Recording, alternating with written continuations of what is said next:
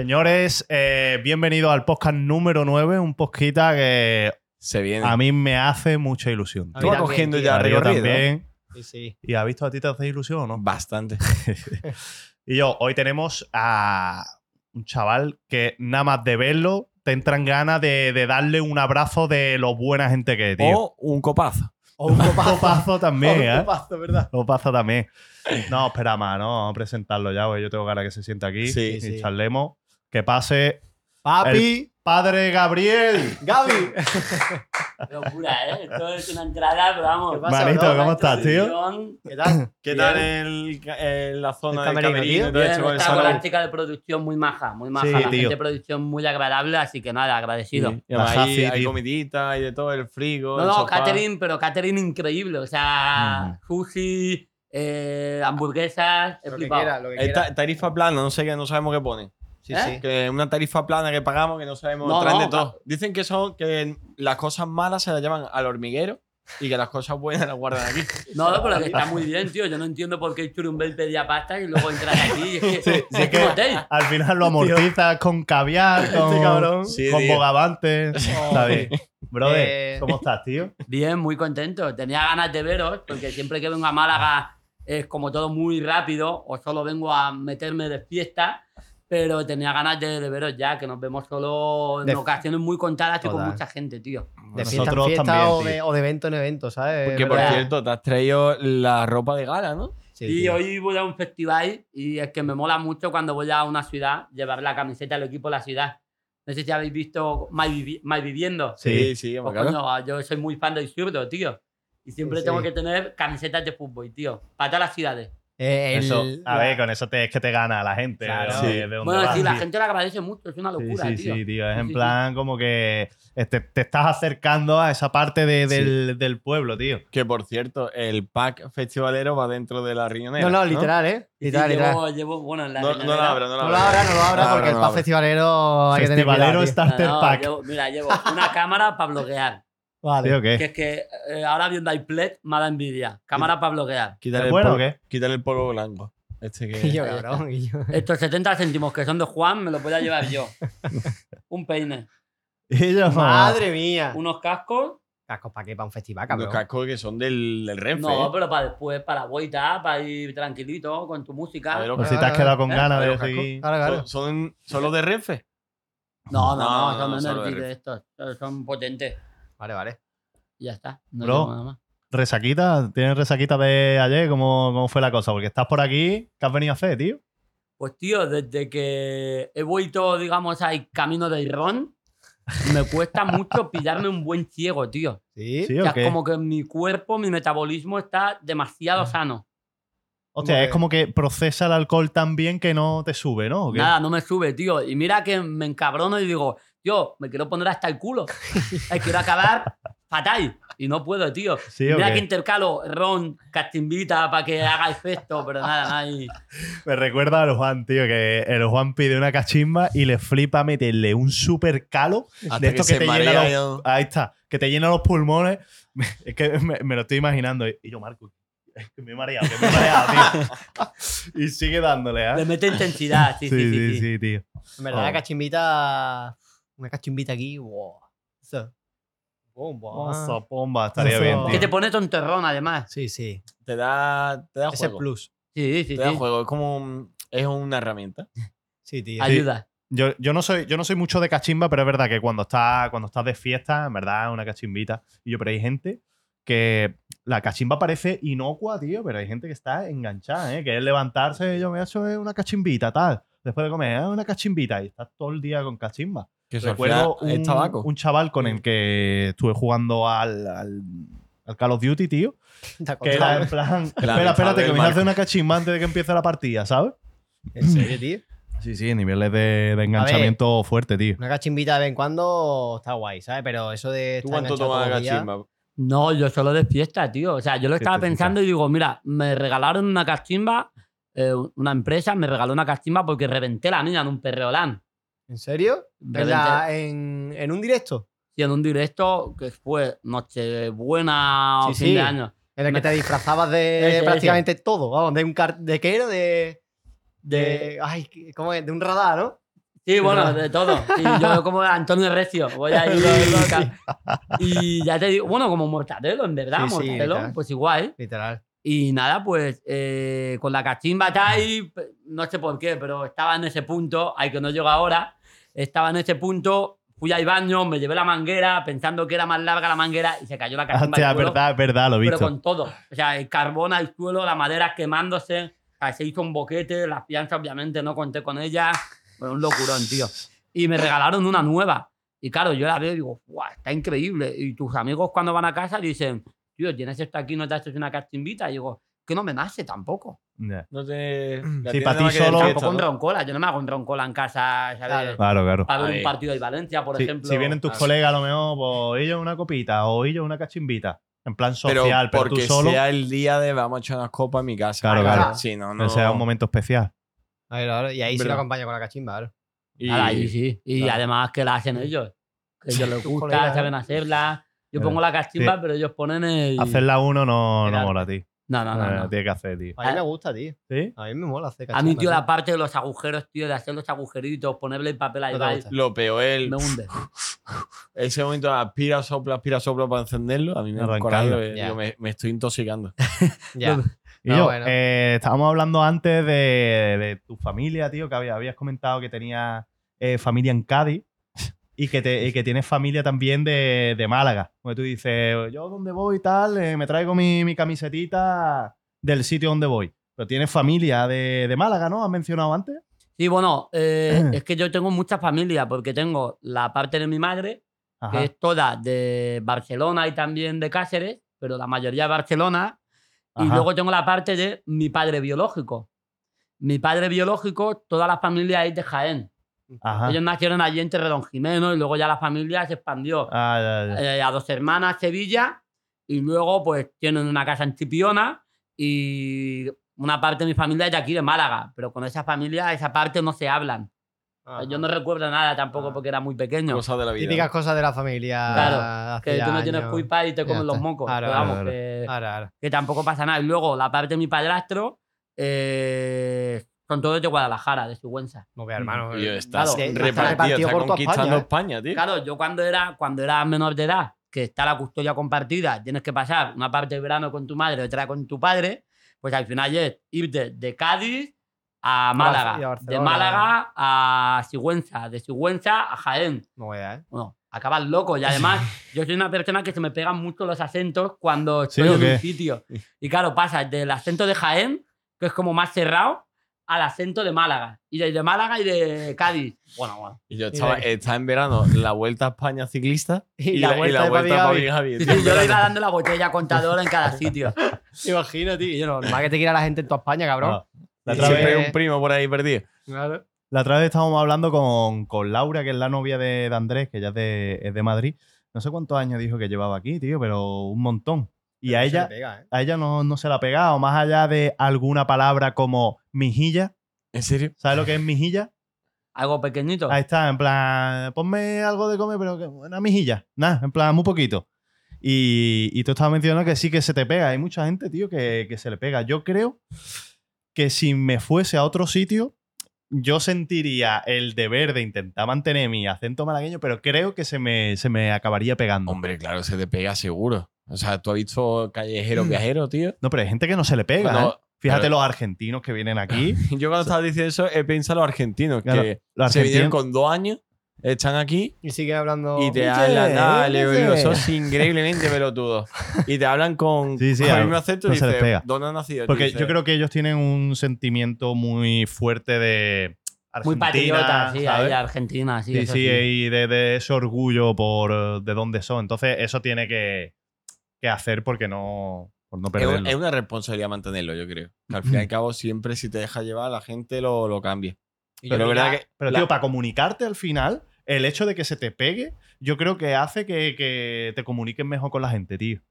Pues ¿Sí? Yo, yo por, por lo menos, cuando estuve en Argentina, ya estuve 10 días y ya estaba cambiando algunas habría, palabras. que, habría que escucharte. A ver, no estaba poniendo acento, obviamente, pero había algunas palabritas que cambiaba porque yo sentía que si hacía eso me iba a comunicar un Claro, poquito claro, mejor, ¿sabes? digo, móvil, celular o algo así, no te cuesta Sí, nada cambiarlo. plata, ¿sabes? Cualquier cosa así. Sí. Que obviamente te van a entender. Obviamente no vas a decir, eh, coger. No me voy a coger un taxi, eso no lo dices, ¿sabes? Ya, ya, ya. Hostia, ya, pues ya. es verdad. Voy a tomar un no taxi. caería, pues, ¿verdad, con tío? esas tonterías, ¿sabes? Empiezas a cambiarlo. Entonces, poco a poco no te vas dando cuenta y acabas hablando con un poquito más de ¿Dónde- acento. O sea, ¿en qué momento, tío, coger significa follar? Es que no tiene sentido. O sea, son. Eh, ¿Te no lo tiene- explico? Venga, primero. Coges, Sí. dale, la cogí y le hice así, po, po, po. ¿O no? Es que, claro, para, para ellos suena súper extraño que tú digas, buah, pues voy a coger esta taza. Claro, ellos se rayan, dicen, ¿pero Agarrando a alguien, ¿no? La agarra Claro. y, Claro. y te Ah, la coges. creo que se dice Bueno. garchar también, algo así, ¿no? A ver, argentino es español Garchar. antiguo, ¿no? Sí, es verdad, los argentinos dicen garchar. Garchar, algo así. Eso ya no- me pierdo.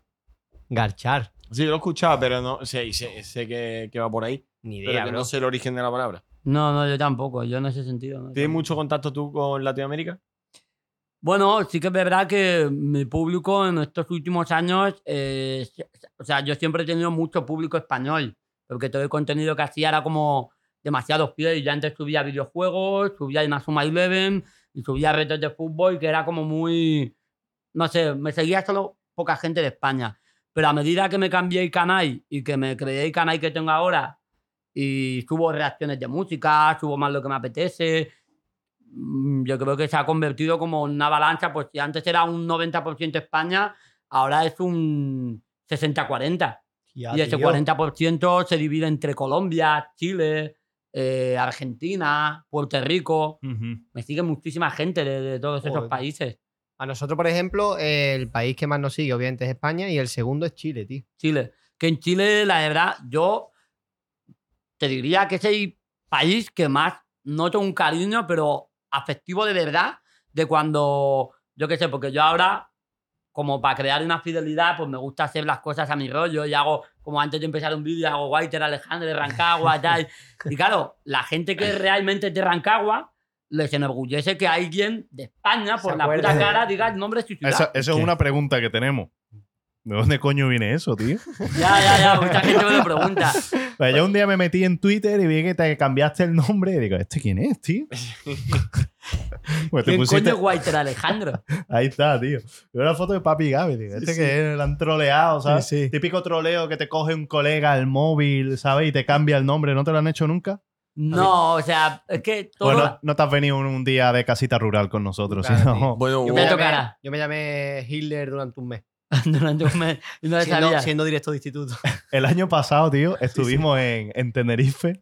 Yo creo que es de las veces que más me partió el culo con putadas que nos hemos hecho con los móviles. Le cogimos mejor, el móvil a este mientras estaba haciendo el yo que sé qué y le pusimos Chema, la princesa guerrera. Le Yo no lo cambiamos, sabía. Ay, me, me di cuenta. Me acabé dando cuenta. le cambiamos la foto de perfil que él ¿Qué? tenía y le, y le pusimos una foto de un pie que era el mío, ¿sabes? Sujetando un cigarro. Chema, la princesa guerrera con un puto pie. Y tío. en Ah. la. No, o sea, luego me di cuenta, obviamente. Me puse mi nombre, todo. Me quité el puto pie ese que tenía asqueroso de foto principal.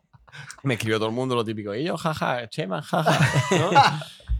Pero hubo una cosa que yo no la hice, que fue, eh, ahora lo explico, el Instagram, tío, tú tienes la modalidad de ponerte o persona, empresa, no sé cuánto, ¿no? Y eh, esta gente me puso restaurante o, o chef, no sé qué mierda me puso, porque dijeron, lo cambiamos de verdad, no solo el nombre. Y yo me tiré un mes que yo ca- cada vez que quería poner una canción, un story, no me salía nada. Y yo tengo más cuentas de la empresa, me metí a otra cuenta de la empresa y digo, pero si esta, esta canción está. ¿No? Hacía la prueba y digo, yo, yo qué sé, imagínate Fate, ¿no? Digo, voy a poner Fate. Digo, no puedo poner Fate. Me cago en la puta, voy a poner otra. Solo Sí, voy sí. a poner canciones sin copyright. Sí, de rara. mierda. A mí me pasó también. Claro, y no sabía qué era. Me tiré un mes o dos meses sin poder poner. No sé, no podía poner canciones. A lo mejor subía un story, claro, está muy guapo el paisaje y ponía una canción de piano de mierda, ¿sabes? y, ahí- y ahí- y luego me, leyendo en todos los sitios de internet, y dice, ¿por qué cojones me pasa esto? Me han vetado las canciones guapas. Y veo que hay algunos tipos de estos de, yo qué sé, restaurantes que no tienen. O sea, tú te pones a lo mejor la modalidad restaurante y tú no te dejan. No, no entiendo por qué. Sí. Por la categoría que tenía La puesta, categoría. que se le cambió. Pero que se la pusisteis vosotros. Claro. Yo eso no me acuerdo. Yo no sé si fui. Yo creo que yo no fui. Claro, tú no. Tú Yo- solo el porro en el pie. Yo lo de porro en el pie, tío, y lo de Chema.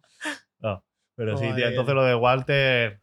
A ver, lo de Whiter, mira, eh, hubo una época en 2019 cuando, digamos que, digamos que mi personalidad pegó un pelotazo brutal porque entré ya de lleno en la élite. eh, hubo un partido en el Bernabéu que fue el primer partido de youtuber, me salió todo genial. Estaba como en boca de todos ese verano y era como la promesa. Decíamos, eh, a nivel emergente, la peña decía, guau, este chaval a tope, tío. Entonces, claro, yo soy una persona que me conoce todo el mundo, pero a nivel de que estoy todo el día en la calle, conozco muchísima gente, me relaciono con mucha gente de toda la vida. Entonces, pues de una manera u otra, mi teléfono se empezó a filtrar. Pero se empezó a filtrar en grupos de Girona, en grupos de Extremadura, en todos los grupos. Entonces, claro, llegó un punto que, claro, ponía Alejandro Gavilán y todo el mundo sabe que me llama Alejandro Gavilán.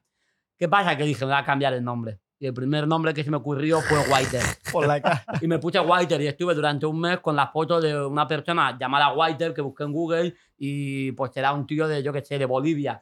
No sé quién coño es. Y me la puse un mes hasta que se relajó el tema.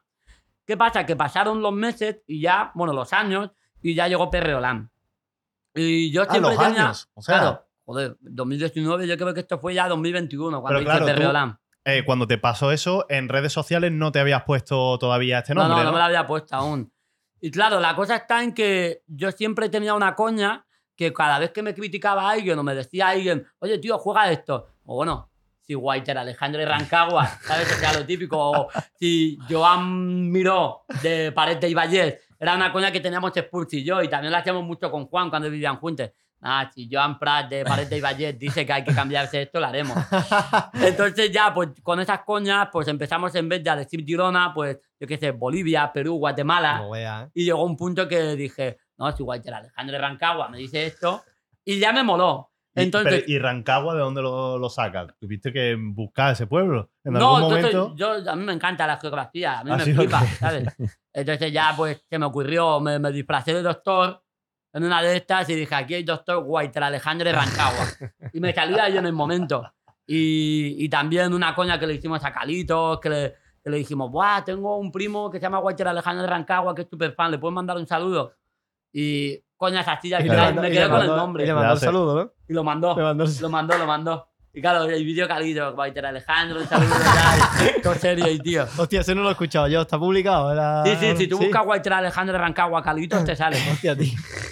O Gorgo, creo que lo subió. No lo había escuchado. Ah, Vale, ya que ya se, me quedé con el nombre. se consolidó ahí, ¿no? Sí, sí, sí. Ya la gente, ya no me. Bueno, ya es difícil que alguien me llame Alejandro o Ale. Yo es que ya Tú responda a ese nombre. gira, gira si te lo digo, Ale, tú eh, por la calle, tú dices, será mí. No. No, no. Ni de Papi, coña. ¿no? ¿Cómo te dicen? ¿Papi o Gaby? Vale. Claro, la gente me llama Papi, Papi Gaby Y- o Gaby. ¿Y Pero- papi, papi chulo no te dice? Bueno, a- a- alguna, Lorna. alguna, alguna persona me lo ha dicho. Pero es que ahora me llaman Whiter. Claro, claro. Y claro, yo tengo un trastorno de personalidad ahora que no sé quién coño soy, tío. Parece el de múltiple, tío. Es muy Totalmente, heavy. ¿eh? Que es verdad que solo mano de coger todos los, los nicks, ¿sabes? Que va a ir cogiendo. Claro, claro. Es que, Es que me mola de Whiter. aquí, a, de aquí a dos años te pones otro. Aquí ya- ya... Walter. A mí como nombre me mola. Hombre, Walter, tío, con Breaking Bad se ha vuelto un nombre muy, Claro, muy gángster, ¿eh? Es verdad. Walter Blanco. Walter. Pero es que pega bien, porque yo me llamo Alejandro. Y es que simplemente meterle un nombre antes. Whiter Alejandro Gavilán Martínez. Tomar tío. por culo, tío. Y yo voy al registro, tío, y te lo Y te pongo. lo cambia, tío. Póntelo. Poca coña No tiene, que- escucha, escucha, no tiene huevo. Vamos. Una no, noche, no tiene una- huevo, no tiene Una huevo. noche tontita me planto. Cuando tenga que hacer una gestión en Hacienda, voy a la puerta del live y me lo cambio. Oh, A ver, eh, yo, es verdad lo que dice Marco, cuando, cuando mm, te busco en Twitter o lo que sea y de repente veo lo de Walter Alejandro, yo me rayo, cada vez que lo veo me rayo, tío. Es como yo. ¿Por qué coño se tiene puesto esto, sabes? Eh, pues ya ver, está, ahí tenemos. Ah, está, está, la está, cara. respuesta. La respuesta. Un poco por la cara. Entonces, bro, tú empezaste haciendo cosas de, de Nintendo, sobre todo. Sí, yo, Mm. a ver, yo ya hacía, yo en 2009, 2010, yo hacía vídeos ya. O sea, tenía la PSP eh, y la PSP, había un juego llamado Invisimise y con ese juego es como un juego de Pokémon, pero con monstruos. Entonces tú tenías una camarita que la enchufabas el encima de la Pokémon PSP. sin copyright, ¿no? Por así decirlo, era la fórmula que funcionaba en esa Claro. época. Claro. Entonces PlayStation creó como los Invisimise. Y tú tenías como unas cartitas y con la cámara los escaneabas y salía como un holograma. Bueno, el juego. ¿Qué, año dices que fue esto, tío? Porque es que me 2000 está sonando un montón, tío. 2009-2010. Para la PSP, ¿eh? ¿Qué edad tenías tú ahí, tío? 11, 12 años. 11, 12 años ya Sí, empezaste a subir estos vídeos. Sí, sí, sí, sí. Y nada, pues teníamos un, tenía un colega mío que es Paquito y pues éramos como los graciosos de, del colegio. Ya no te digo de clase, de colegio. Entonces, siempre que había comedor, pues nos juntamos los dos y hacíamos el tonto, hacíamos como shows, espectáculos. Era, era un porrazo, nos molaba mucho dar la nota. Y, y con, las, con las cocineras del comedor nos llevábamos genial. La liábamos mucho. Entonces dijimos, vamos a hacer un vídeo para YouTube. Y en esa época, pues eh, cogimos la PSP, nos pusimos ahí en mi casa un viernes que mi madre estaba trabajando, e hicimos el show de Paquito y Gavilán. De hecho, eso está subido y se puede ¿Sí? ver. Sí, o qué. Hostia. Hostia, ¿se te puede ver a ti con 12 años? Tenemos que poner un fragmentito de esto, sí, ¿no? sí. Yo quiero verlo. Hostia, qué bueno, tío. Y desde, desde entonces tú has sido, entre comillas, constante. Claro, digamos que a mí me picó la curiosidad porque me molaba mucho, ¿sabes? Porque además yo veía a iCarly, que era una serie de Nickelodeon que me molaba mucho. Y era como que hacía un programa, algo muy casero, llegabas a internet. Y a mí sí que es verdad que me ha llamado mucho la atención el tema de, de las cámaras. Y a partir de ahí, después de la PSP, pues ya tenía cámaras antiguas, las aprovechaba, intentaba hacer parodias, hacía parodias de Gandía Shore, hacía parodias de Hermano Mayor, que eso está subido también por ahí. Sí, si lo buenísimo, de hermano mayor. No vea, ¿eh? Sí, sí, ¿Pero qué sí. ¿Lo, lo doblaba? ¿O algo? ¿qué? No, no, yo hacía, pues nos inventábamos un ah, personaje. una parodia, vale. No, Claro. no un doblaje, vale. vale, Claro, por la pinza. ejemplo, cogíamos un Vale, vale. colega y le decíamos, hermano mayor, el retramungui. Y cogíamos a un coleguita, le poníamos unas gafitas de estas de típico chavalito de torrente, ¿sabes? Y el retramungui, luego teníamos a, a la gente, hacíamos coñas así todos los ¿Y días. todo eso lo tienes subido a día de hoy? ¿Eh? ¿Lo tienes subido entonces? Está subido y todo, tú lo buscas, está subido. La cosa es que con el tiempo, al final de esa época, que son 13, 14, 15 años, pues obviamente ya estás en el instituto. El instituto es duro, ¿eh? Y pues yo, pues mira, pues yo la. No voy a decir la mala suerte, porque las cosas pasan por algo. De que a mí me detectaron sordera en, en los oídos. Ah. Entonces yo tenía pérdida auditiva y Hostia. me tuvieron que poner audífonos. ¿Cuánto tienes, tío? Un 30 y pico por ciento en un oído y el 15 en otro. Pues yo en este tengo un 50%, tío. ¿Ah, sí? Ah, bueno, me lo contaste, ¿verdad? ¿Lo hablamos alguna vez? Bueno, yo creo que lo hablamos el año pasado. A ver, Cuando habla por, el habla por lenguaje de signo, tío. Porque, ah, coña, que ya aprendí, tío. ¿Sí Ya aprendí. Sí, sí, sí. O sea, yo el abecedario más o menos me lo sé y, y estaba en clase con, con chicos sordos. ¿Sí o qué, tío? Sí, sí, sí, sí. No, pero espérate. Tú tienes un 30% que escuchas un 30% No, no, un 30% de pérdida. de pérdida, ¿no? Vale, vale. Y un 15 o algo menos aquí en el otro.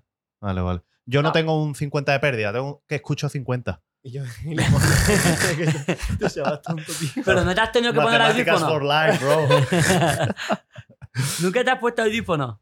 No, tío, pero una, una otorrino que es amiga de, de Darío, tú le comentaste el caso y. Yo estaba y- delante, sí. pero Ha visto, la, ha visto las pruebas que le hicieron a Marco, eh, pero tiene que hacerle un tag, Un ¿no? tag o algo de eso. Es que me dijo que como que prueba. podría, lo podía revertir, que lo veía un poco raro. Que Y yo me, vine arriba, digo, hostia, de, de puta madre, ¿sabes? Porque yo, yo estoy en, en un punto en el que este es mi oído bueno. Yo ahora mismo hago así, hermano, Hola, hola, inutilizado. hola, me hola, escucho hola, a mí, hola, hola, nítidamente hola, me escucho a no mí. escuchas nada, no me escuchas nada. Hacia adentro ¿No ya. me has escuchado nada de lo que te he dicho ahora? No. Mentira. A ver, di algo. No sé, si, no sé si estás diciendo algo, pero no te escucho. Y ¿Lo has te he dicho escuchado? Muchas cosas. ¿no lo has escuchado? Me escucho muy Ya, poco, no, muy, no muy poco. Putada. Sordo, tío. Fue No. un- una granada, tío, que tiró un, un extranjero y que yo fui.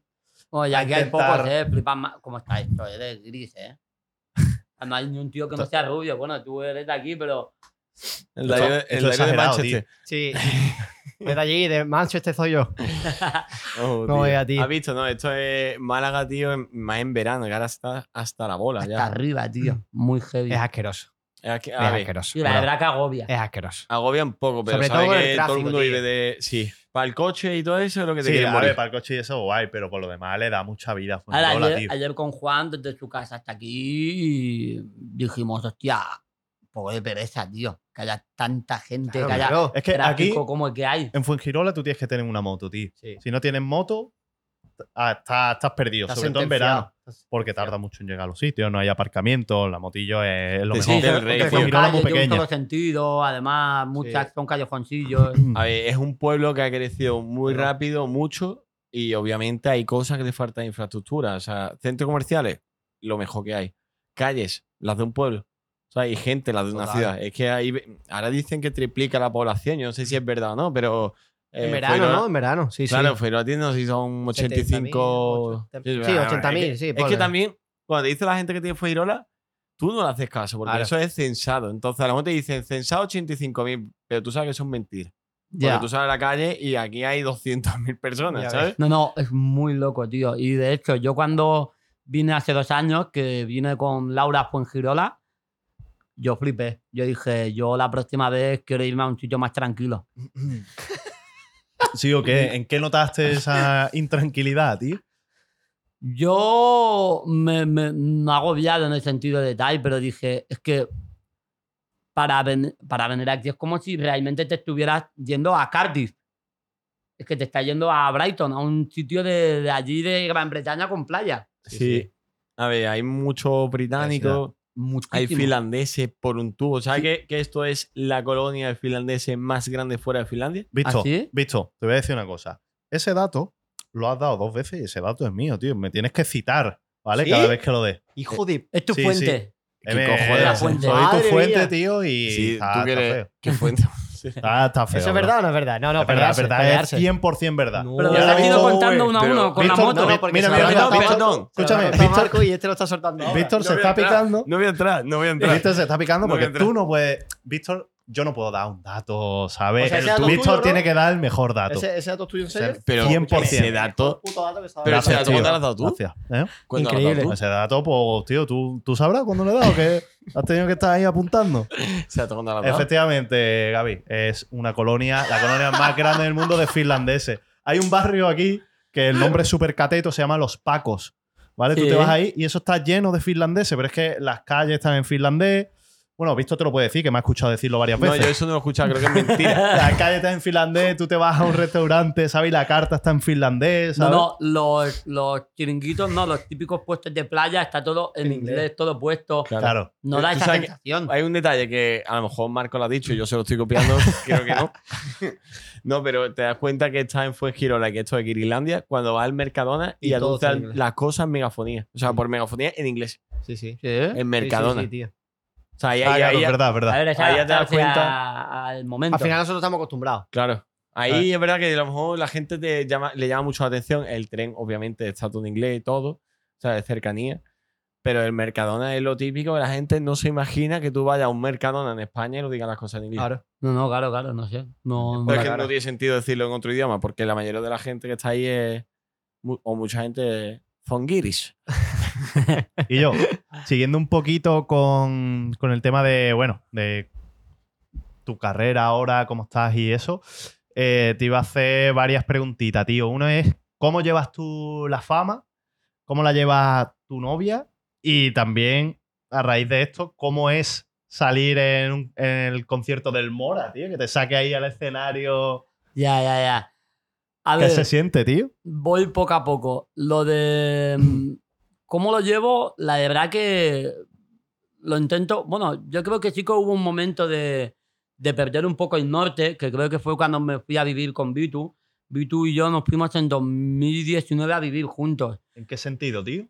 En plan, el sentido de que, tío, cuando tú pasas de estar en el barrio de siempre, con tu gente de siempre, eh, a de repente estar solo con una persona que trabaja lo mismo que tú, tienes tantísimos números, es que creo que no eres consciente del sentido de decir, Buah, me está viendo un vídeo que subo cada dos días medio millón de personas. Tú ves 500.000 personas, pero no eres consciente de que detrás hay una persona. Claro. Una persona real como Claro, nosotros claro, que ahora mismo pues estará haciendo algo en su casa. Y claro, yo se me fue un poco la olla en el sentido de que me conocía mucha gente, me paraban mucho por la calle y no se me subió en ningún momento, pero sí que perdí el norte.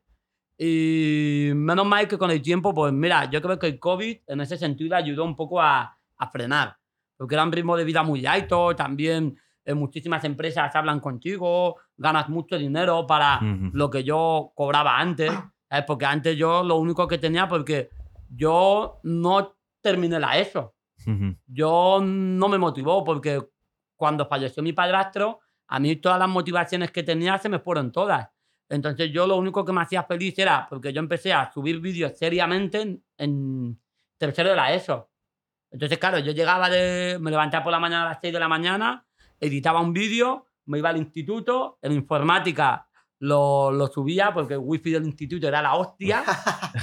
y, y volvía a casa y seguía grabando. Y luego Hostia, ya tío, por la noche subir el hacía los vídeo en informática, Sí, ¿eh? sí, Otro sí, level, ese, ¿eh, tío? ¿eh? Brutal, brutal. Oye, no se te acercaban los colegas en plan, "¿Y yo qué estás haciendo, tío? Aquí en el ordenador. Bueno, no en ese sentido. Sí que es verdad que había mucha gente en el instituto que se enteró un poco de los vídeos y se reían de mí. No en plan mal, pero sí que es verdad que se comentaba, se hablaba y la gente me miraba así, se reían un poco. Porque también había niños que cuando yo estaba en cuarto ya, había niños que me conocían, que entraban en primero Claro. y me regalaban dibujos cuando yo subía vídeos de Inazuma, los personajes y tal. Hostia, tío. Y eso, eso era la polla, tío.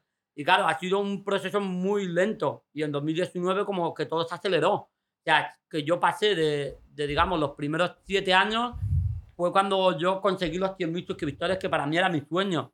Pero es que el octavo año llegamos al millón. O sea, pasar de 100.000 suscriptores a un millón es una, es una, Una puta locura. Sí, es sí. una claro, claro. O sea, si para mí el sueño era los 100.000, pasar al millón es una salvajada. Y se perdió un poco el norte, pero luego ya con el COVID como que paró un poco todo.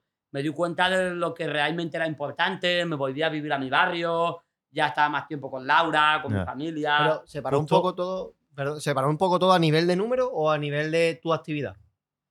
sí, un poco de todo. Porque sea, a nivel de número no me encaja, tío, porque en el COVID fue cuando mm, la mayoría de la gente explotó para, para bien, porque la gente estaba encerrada.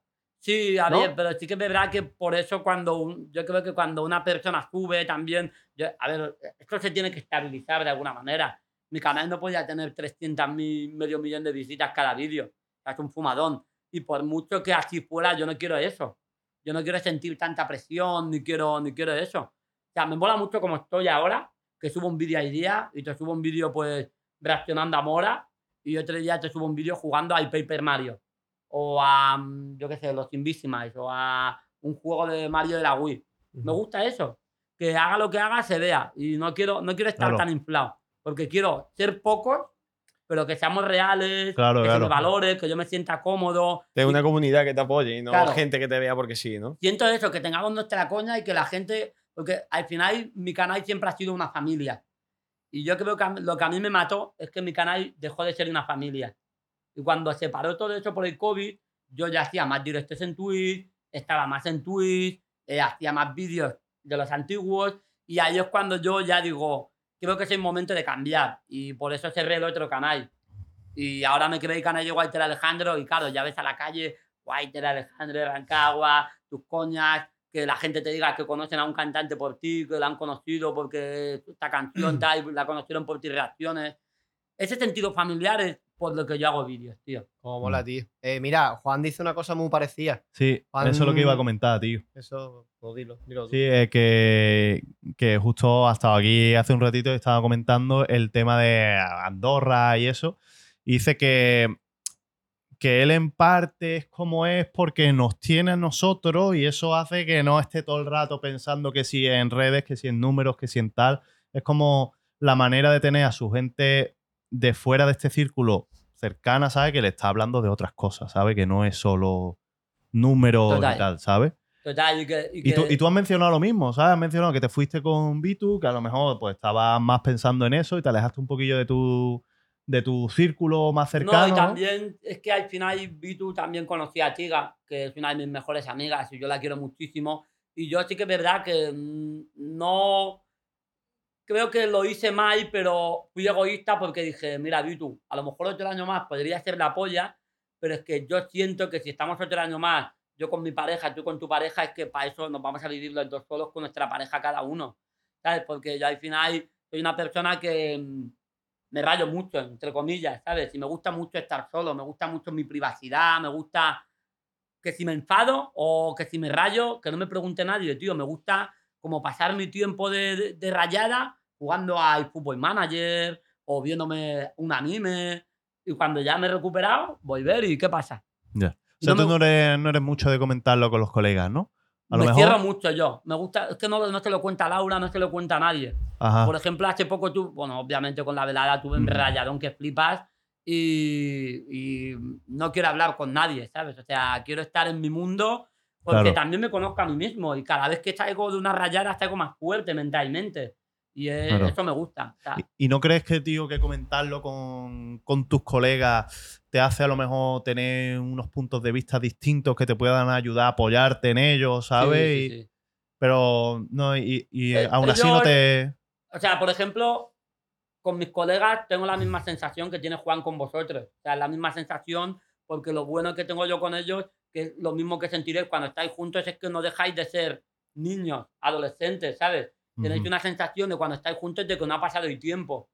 Y eso es lo que me mola. Ellos al final me conocen muchísimo y saben marcar esos tiempos. Saben que mi manera de yo desconectar es haciendo directos, vídeos. O sea, Claro. yo no conozco otra Porque al final, cuando en el instituto se metían conmigo por cómo hablo, porque hacía vídeos, porque tenía cicatrices y todo, porque al final es lo que os decía antes, que yo me, yo me detectaron sordera y me tuve que cambiar de instituto. Es como si yo, por ejemplo, en vez de ir al instituto de Fuengirola con todos juntos, todos los colegas, pues yo me fui a ir de, a ir de Mijas, Sí, sí, Ujú. a otro. a otra. A otro. Y claro, por una parte, muy rayado porque digo, hostia, mm, no sé qué coño va a pasar aquí, eh, ellos están solos. Sabía que nos íbamos a separar porque ellos conocieron nuestro grupo de colegas. Yo, bueno, me fui allí y también te digo una cosa, me fui emocionado porque dije, igual aquí conozco a mi futura novia, a mi mejor amigo nuevo, o yo qué sé lo que puede pasar aquí, tío. Ujú. Y, Y a si- partir de ahí siendo ya- positivo ante las cosas nuevas, siempre da encararlas así con positividad. Está guay. yo creo que no Es saber que qué va a no- pasar es, es emocionante. Claro. Que hay gente que a lo mejor lo puede ver como un drama, pero lo que, lo que es, no quita de si es un drama que no tenga también su parte buena, de que tú ahora mismo. Y luego perspectiva, ¿no? Tú luego a lo mejor lo, lo que ves hoy en día como que es lo peor que te está yendo de tu instituto. Lo que tú has dicho, quién sabe si vas a encontrar lo que- mm, un nuevo amor, nuevos amigos, nuevo lo que sea.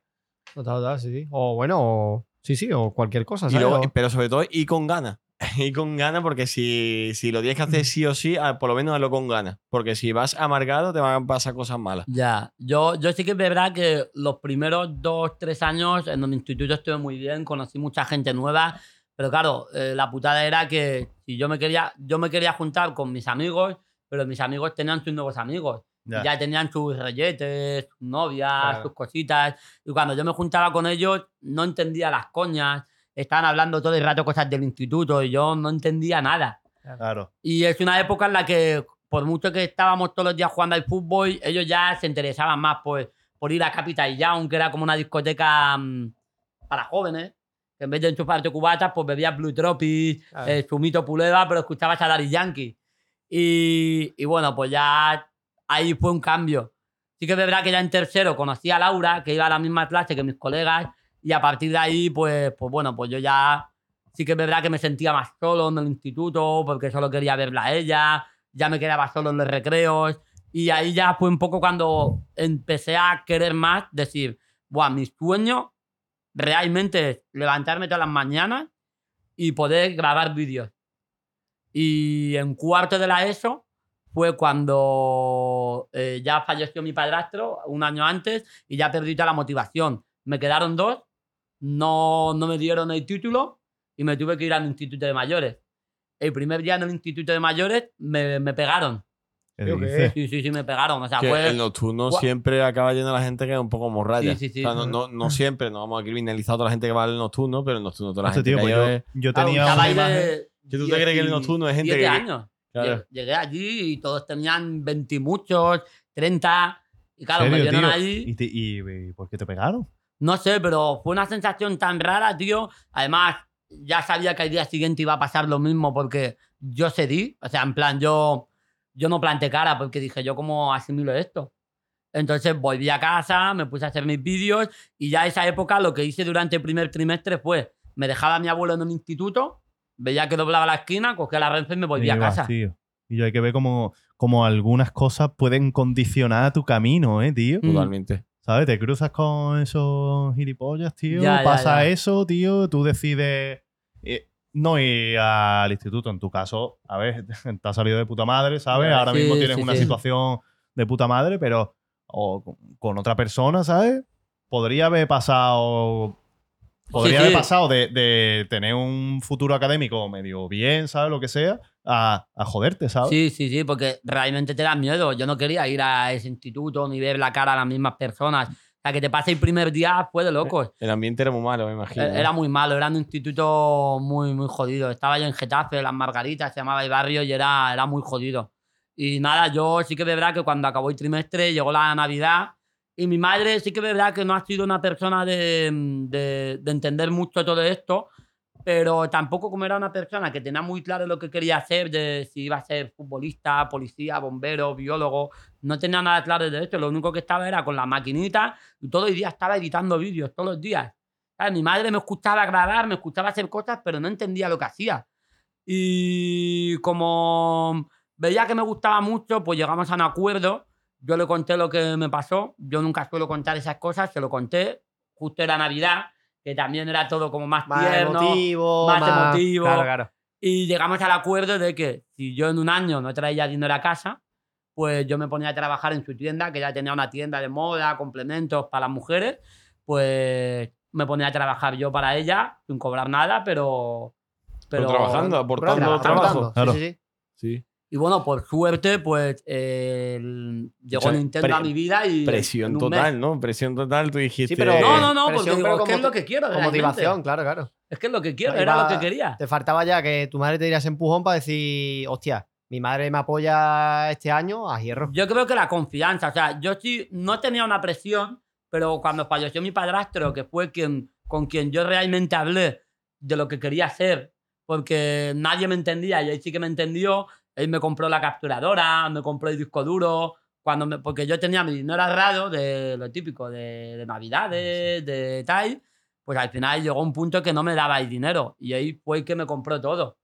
Y yo me dijo, ya me invitarás a ver un partido del Barça o a conocer a Messi cuando sea famoso. Hostia, Y, tío. tío, y me dio mucha pena porque terminé conociendo a Messi, tío. Claro, claro. Y la verdad que ya ese día, cuando llegué a los 100.000, ya me sentí orgulloso y ya como que me liberé esa presión, tío. Pero sí que es verdad que son cosas que dan mucha pena, tío, porque dices, hostia. Ya. Pero bueno. La vida, tío, la vida. cosas de la vida, ¿Qué vamos a tío. hacer? Sí, las cosas yo creo que pasan por algo, tío. Claro, claro. Yo creo que sí que es verdad que es duro que un tío de 16 años se tenga que convertir en el hombre de la Adulto, familia. Adulto, claro. Pero ya, mira, mi abuelo ya lo terminó entendiendo cuando me vio con Arbeloa, que era un jugador del Madrid. Mi familia lo terminó Claro, entendiendo. te, te- como que te apoyan grandes figuras y la gente entiende que estás, o sea, o tu familia, quien sea, están- que estás haciendo algo bien cuando. Eso, lo que tú has dicho, te acompaña Arbeloa, tú dices, bueno, Claro. está. no, no sé qué es lo que está haciendo, Es pero algo importante indicativo de que está haciéndolo bien. Claro, y, y mis Eh. colegas tampoco lo, lo veían claro, ¿eh? Y con esto no quiero decir que ahora lo hagan por, entre comillas, por interés. No, pero es normal. Es como si me dice un colega, me voy a montar una, una tienda de, bueno, una empresa de aceite. O cómo te vas a montar esto en Madrid. Pues mira, igual te sale bien, tío. Claro, claro. Lo mío era muy raro, porque era muy raro. Yo, o sea, al final, yo, yo creo que fui de los primeros 500 suscriptores de Gref. De los primeros Hostia. 5.000 se- suscriptores de Willy Red, de Alesbi, de todos estos. Yo fui el primero, porque yo, en el momento que empecé a ejercer ese mundillo, yo me informaba, yo veía, yo miraba cómo hacían todo, yo apuntaba todo. Tío, yo seguía Folagor Mm. cuando estudiaba Call of Duty, no Pokémon. Y, y lo mismo me pasó con Juan. A Juan yo lo conocí cuando empezó y me lo recordó ayer y yo no lo sabía, pero Juan, no sé si os acordáis, que hizo como una colecta para una cámara. Sí, Sí, claro, sí, claro. sí. Yo le doné. La- y las pilas, Hostia, y tío. también pidiendo pilas Yo, para la yo cámara. fui de las personas que le doné. Y, ¿Y tú, hostia, y tú en ese momento eh, qué nivel tenías, tío, en cuanto a números? Eso fue 2015, creo. 2015 ya- creo que tendría 2015, 30.000, 2016. 40.000 suscriptores. Claro, claro, ya eras Claro, conocido. que tenía... Vale. Sí, yo 30.000, era 40.000. conocido de Nazuma Eleven, Nintendo, esas cosas. Claro, hostia, hostia, qué bueno, tío. Y ahí, tío, mm, eh, por aquel entonces, eh, ¿cuántas visitas ten- tenía más o menos? Mm, 3.000 por vídeo. ¿Y con eso ya se ganaba dinero en YouTube eh, por aquel entonces, tío? No, yo lo que, o sea, lo que sí, cuando a- pasó todo el tema del instituto este, ya me dejó mi madre dedicarme a esto, a los meses hubo una Madrid Game Week, que era un evento pues como la Game Police en Sí. Madrid. Y fui allí. Y pues por suerte, un chico llamado Enrique, que trabajaba en Nintendo, me dijo, he visto un vídeo tuyo jugando al Mario Maker y, y te quiero conmigo. Y me, me enseñó la tarjeta de Nintendo. Yo dije, ¿esto qué coño es, tío? ¿Me va a presentar a Super Mario o algo? y ya me llevó a las oficinas, ya me daban los juegos. y sabía un poco cuál era mi situación económica y me decía, mira, en los eventos se necesitan más zapatos, tal. Y yo pues estaba ahí en los eventos de Nintendo reparando consolas, Nintendo 3DS, con los chavales. Y ahí ya me gustaba mucho el trato de con los niños, ¿sabes? De los Mm. chavales, me decían, oye, tal, no sé qué, no me va el juego. Y yo, no te preocupes, te lo te enseño, tal. Y ahí ya se notaba que a mí me gustaba mucho esto. Y ya pues llegó un momento que también fui speaker de Nintendo, que montan su stand y el juego más popular es Mario Odyssey. Pues yo presentando el juego ahí Qué durante guay, ¿eh? 12 horas, tío. Ah, tú flipando. Flipando, Claro, yo flipando. claro. Yo no paraba, tío. Era como, hostia, qué guapo. Y ahí me ganaba mi dinerillo para mejorar la cámara, comprarme un monitor, un ordenador. Y... O sea, ¿no tuviste que trabajar en la tienda de tu madre? ¿Eh? ¿No tuviste que trabajar en la tienda de tu madre? No, al final no. Qué bueno, tío. Pero bueno, me habría gustado, yo le habría ayudado. Yo lo bueno es que ya hay días que yo le pude pagar, pues si no le daba a mi madre para Hacienda, se lo podía pagar yo. Ahí es cuando ya te sientes realizado, Claro, realmente. claro. De poder aportar. Claro. Y yo te quería preguntar, tío, porque antes has dicho eh, que tú estabas todo el rato editando, estabas todo el rato ahí y mm, me contrasta un poco, me hace contraste el que tú eh, dijeses que estabas todo el rato metido, digamos, en ese mundillo, encerrado en la cueva, como así se dice, con tu personalidad.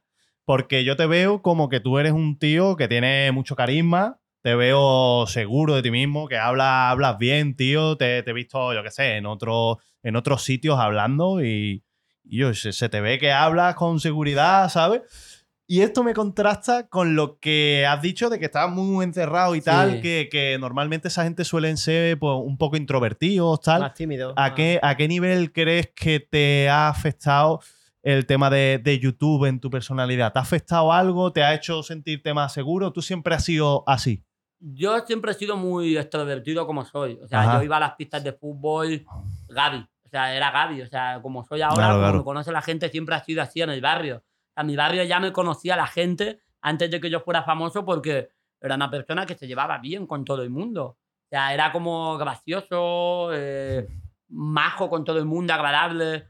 Antes jugaba, ahora creo que se me da bien jugar al fútbol a un nivel amateur, pero antes jugaba muy, muy, muy, muy, muy bien a un nivel que yo creo que podría haber llegado pues a jugar a lo mejor en una cantera de, de un buen equipo de Madrid. No te estoy diciendo un Madrid porque es imposible, pero a lo mejor te estoy diciendo Una que Garbe o algo así, ¿no? sí, un Agarbe, un Canillas, Claro. un equipo un Carabanchel, un equipo Ujú. bien de, de Madrid.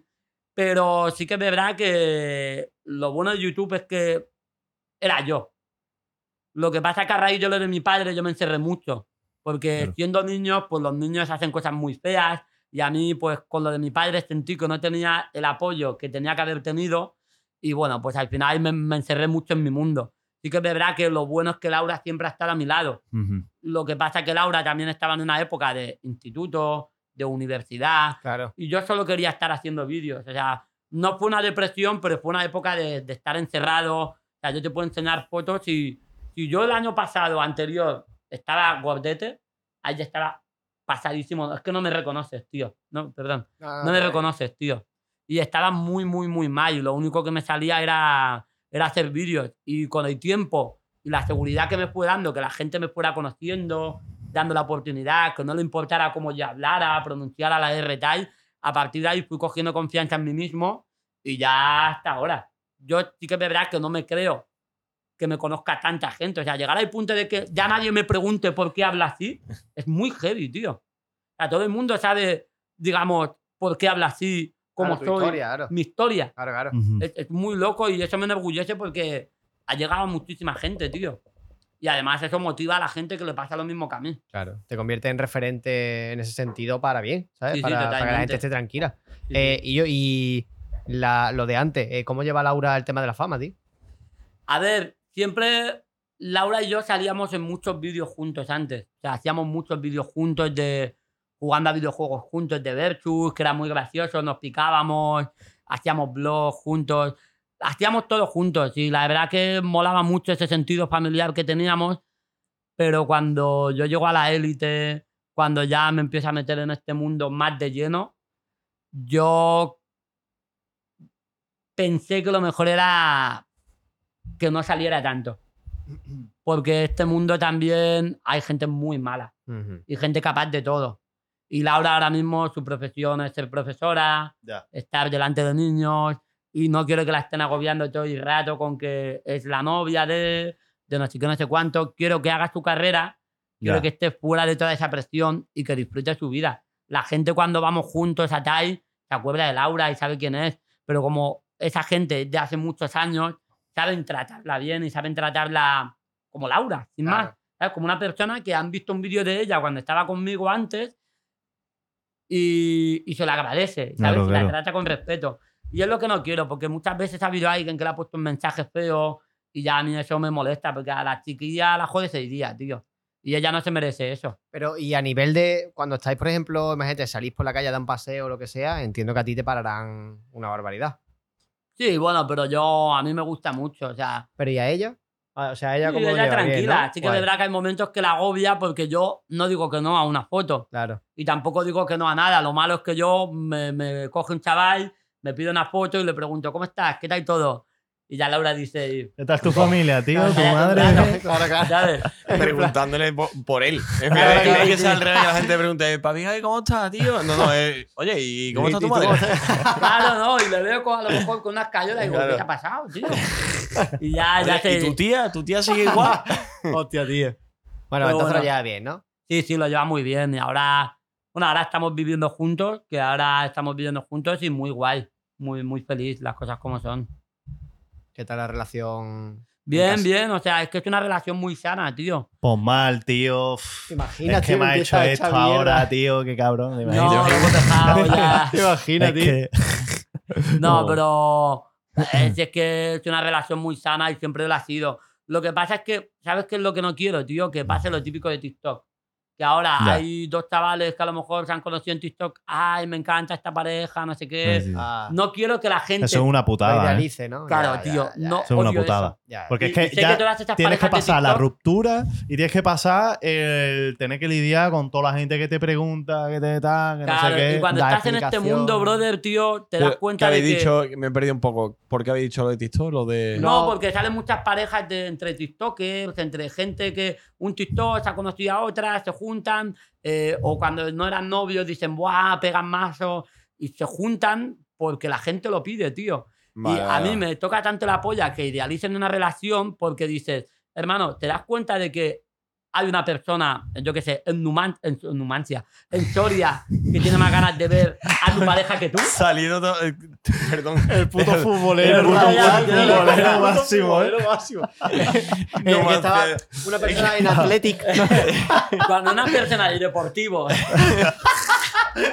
Imagina, tío. pero es que es verdad, tío, cuando... Es el meme de los chavales y el fútbol. El Maldini, literal, tío. literal. Maldini total. Los ¿eh? pibes. Los Es pibes total. literal soy yo, tío. Los pibes, tío. Pero cuando una persona tiene más ganas de ver a tu pareja que tú y que los únicos, las únicas cosas que haces con tu pareja son solo para sacar contenido, lo siento Ya. mucho, pero da pena. Claro, claro. Da pena. Eh, tu pareja es una persona de confianza, que tiene que tenerle un respeto a su tiempo, a su espacio, a todo, tío. Yo ahora mismo soy, lo bueno es que tengo mucha experiencia, considero que todavía me queda muchísimo por equivocarme, muchísimos errores por cometer, pero tengo claro lo que no tengo que hacer. Claro. Tío, y Laura tiene que vivir su vida tranquila, que haga lo que Claro. quiera, que, porque, tío, no quiero que salga de fiesta con sus amigas y que la peña le esté molestando Claro. que salga con sus amigas, que disfrute, que nadie la moleste. Que me molesten a mí de fiesta, tío. Yo me hago las fotos, yo disfruto con todo el mundo, tío. Me meto una rayita con uno. Hijo de puta. ¿Te imaginas? En serio. No, pero. Hostia, tío, a ver, saca lo que tenéis, ¿no? La casa que lo que tienes en el bolso, tío. Que, bro, eh, y el tema del conciertito del Mora, ¿cómo, cómo, es que, ¿cómo es que te invita el Mora, tío, a un puto conciertazo que estés ahí bailando? Muy top, tío. O sea, es que la cosa fue que teníamos el partidazo de youtuber de, de hace poco. Ah, bueno, sí, sí. Este, este es del año pasado. Bueno, eso ahí, lloraste, Ahí porque está. entiendo Digamos que que es el principio de esta historia, ¿sabes? Mira, mira. Vale, vale. Mira, Alex Martini flipando porque me ve llorando y dice, ¿qué haces llorando? Pero estaba flipando. Claro, es que es un tío que... contextualiza un poquito, Dale, dale. A si ver, quieres. Mora es un, es un cantante de Puerto Rico. Y yo, claro, como siempre me gusta el reggaetón, pues me mola pues ponerme eh, YouTube en modo automático y que me vayan saliendo artistas recomendados. Y pues en una de estas me recomendó a Mora, 2017, 2018. Y claro, yo escuché tres, cuatro canciones y dije, ya qué cabrón, tío. Me mola, ¿sabes? Tiene un sonido como distinto, ¿sabes? Además era una época de trap también. Me está molando, tío. Y mm, no sé qué pasó, que le perdí la pista, pero estas canciones ya las escuché y en los directos de FIFA, como ponía reggaetón de fondo mientras reventaba algún mando, pues ponía Mora y me decía, ¿eh? ¿quién es este? Digo, Mora, un tío de Puerto Rico, está sonando en SoundCloud, aquí también. Me dice, ah, me mola, me mola. Bueno, pasaron los años, le perdí la pista, no sacaba tantas canciones y llegó un momento en el que eh, Bad Bunny está acá, yo hago lo que me da la gana y yo escucho el álbum, recuerdo que estaba viniendo de Valencia, de ver un partido que era Valencia-Betty, que le iban a hacer un homenaje a David Villa. Bueno, se canceló porque justo volviendo pusieron el estado de alarma del COVID. Claro. Y claro, yo en el, en el tren iba escuchando el álbum de Bad Bunny y de repente suena una canción y escucho ahí, tío, y digo, este cabrón es buenísimo, ¿quién coño es, tío? Me meto y digo, Bad Bunny Mora. Y yo, hola, chaval, hoy puto Mora. Y ya me puse a ver, me puse a ver, yo dije, este es el mismo que escuché hace no sé cuántos años, qué guapo. Y empecé a ver canciones antiguas que tenía tal, y ya sí que lo empecé a meter en todos los directos, pero, pero a fuego. Y la gente decía, este tío es buenísimo, no sé qué, no sé cuánto. Y ya cuando empecé con el tema de, mm, de hacer reggaetón en el canal de Walter Alejandro, pues vi que sacó un álbum y dije, "Va, le voy a reaccionar. Bueno, no lo había reaccionado nadie. Coreano Loco, que es un chico Sí, que sube vídeos sí, de sí, música, que es que sube hasta si mi padre sube una canción. Y yo, en España yo. Bueno, reaccioné al álbum y la gente decía, ¡guau, me ha molado, tal, no sé qué, no sé cuánto! Pero claro, lo vio muy poquita gente. A partir de ahí, las reacciones, la reacción, por lo que sea, pegó un pelotazo increíble y la gente empezó a conocer un poco a Mora en mi canal por, por esa reacción. No me gusta decirlo, pero fue como un poco el proceso de cómo empezó la relación mía y de Mora a fundirse, ¿sabes? Que la gente me relacionaba mucho con él. Y claro, ya hubo un momento en el que sacó otro álbum, lo petó, vino a España y dio un concierto aquí en Choco, que es donde voy todos los días con Alex Martínez. Y ese es el vídeo. Entonces, claro, cuando yo llegué al concierto, todo el mundo que estaban en la pista me decían, ¡buah, tío! Conocí a Mola por ti, eso es increíble, estoy aquí por ti, no sabes lo, lo orgulloso que estoy de ti. Yo, claro, yo, joder, flipando, nunca me había pasado eso. Entonces, claro, cuando yo veo que todo el mundo está en un concierto diciendo que están viéndole a él porque lo conocieron por ti y le ves que le quieren tanto en tu país, bro, yo me sentí súper orgulloso. Claro. Y cuando le vi entrar con canciones que yo había escuchado mucho tiempo, pues me emocioné. Claro, claro. Emo- es que claro. lloré en todas las canciones. lloré en todas, no, Qué bueno, lloré ¿eh? en todas. Hostia, tío. Super fan. Qué guay, tío. Claro, es muy fan y ya a partir de ahí, pues todo lo que sacaba, le reaccionaba, le reaccionaba, le reaccionaba. La gente ya nos tiene como muy fusionados a nivel imagen. Y bueno, pues eh, acabó el partido a ser youtuber y yo iba muy moco y a las 5 de la mañana recibí un mensaje y me dijeron, oye, mañana va a estar Mora aquí cantando, está una hora, vente. Y yo, vale, vale, qué bien. Y yo creo que mi el papigadi borracho se pensaba que era un chaval diciendo, oye, que mañana viene Mora. Ya está. Digo, ah, vale, pásatelo guay, tío. Y era el manager, tío. Hostia, era su manager. Claro.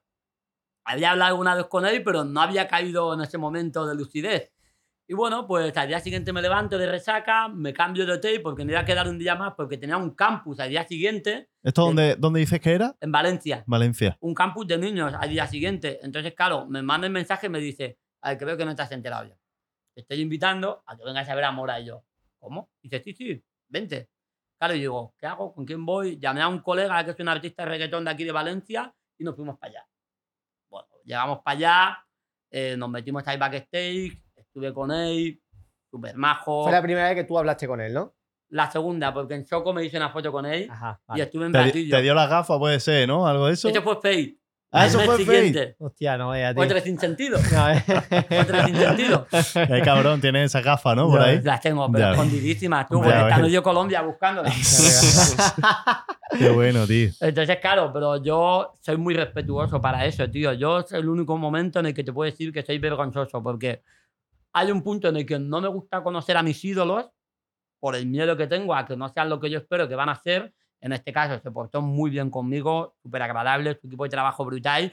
Pero claro, yo me subo al escenario con él eh, en la parte de atrás, como viendo el concierto desde atrás. Y estoy ahí tranquilo, pasan varias canciones y veo que la gente me empieza a corear. Y yo, uff, me voy a esconder, tío, porque esto a un artista le puede rayar que flipas. Claro. Y todo viene a raíz del vídeo de Juan, El del Mare Nostrum, el de Mare Nostrum. Yo, que paró el concierto. me piro. Sea, no lo paró él, sino que la gente se dio Claro. la vuelta a los artistas. Te Claro, digo, claro. yo me voy a esconder porque no quiero que um, mi artista favorito te lleve una mala imagen de mí. claro, claro. Y de repente me, me coge el cámara de ellos, que es súper majo también, y me dice, hermanito, atento a esto. ¿Y yo qué? Y claro, hay un vídeo que yo subí a Instagram que se me ve como, como diciendo que está hablando de mí. Y claro, y ya la gente de, de- de que están con ellos, con el sonido y todo, trabajando, me dicen, En Venga, mitad- entra. En mitad del concierto. Claro, Mora estaba diciendo Madre cosas y yo mía. como estoy medio sordo ni me enteré. Y al parecer dijo, el año pasado se hizo viral un vídeo, ¿qué es ese? Y ya me meté con él, canto la canción con él, bailo con él, la gente flipando y diciendo, bro, es una locura porque tú- ya este tío lo Todo esto sin ti". esperártelo ni nada, tío. No veas. ¿No? No me lo Claro, esperaba. claro. Y en el momento que te dicen sale, tío, yo es que me Yo cago. iba a decir lo mismo, digo, yo creo que lo pasaría fatal. Sí, no sería sí. capaz de disfrutarlo porque una cosa que tú te estés preparado en salir, oye, tú vas a salir el segundo, tal y tal, te puedes mandar más o menos cosillas, pero tú estás. Te lo estás recreando. Estás mentalizado. Pero que tú estés disfrutando un concierto y te digan, sal, ¿y tú qué? Que- Sal. No, y Eh, encima perdón. la puesta de escena era preciosa, un atardecer todo el mundo ahí. Sí, yo, tío. muy guapo el vídeo, ¿eh? O sea, sí. vídeo guapo. guapísimo, tío. Pero claro, yo, mira, con Alex Martini voy a sitios donde hay miles y miles de personas. He ido a fiestas en pueblos donde había 10.000 personas y pongo, me bailo una pescadilla y me suena la polla. Pero en ese momento, tío, digo, ¿qué hago? Si es que no puedo fallar aquí. Y claro, encima tenía un resacón, pero mortal, tío. O sea, estaba centrado en, en primero en no cagarme encima.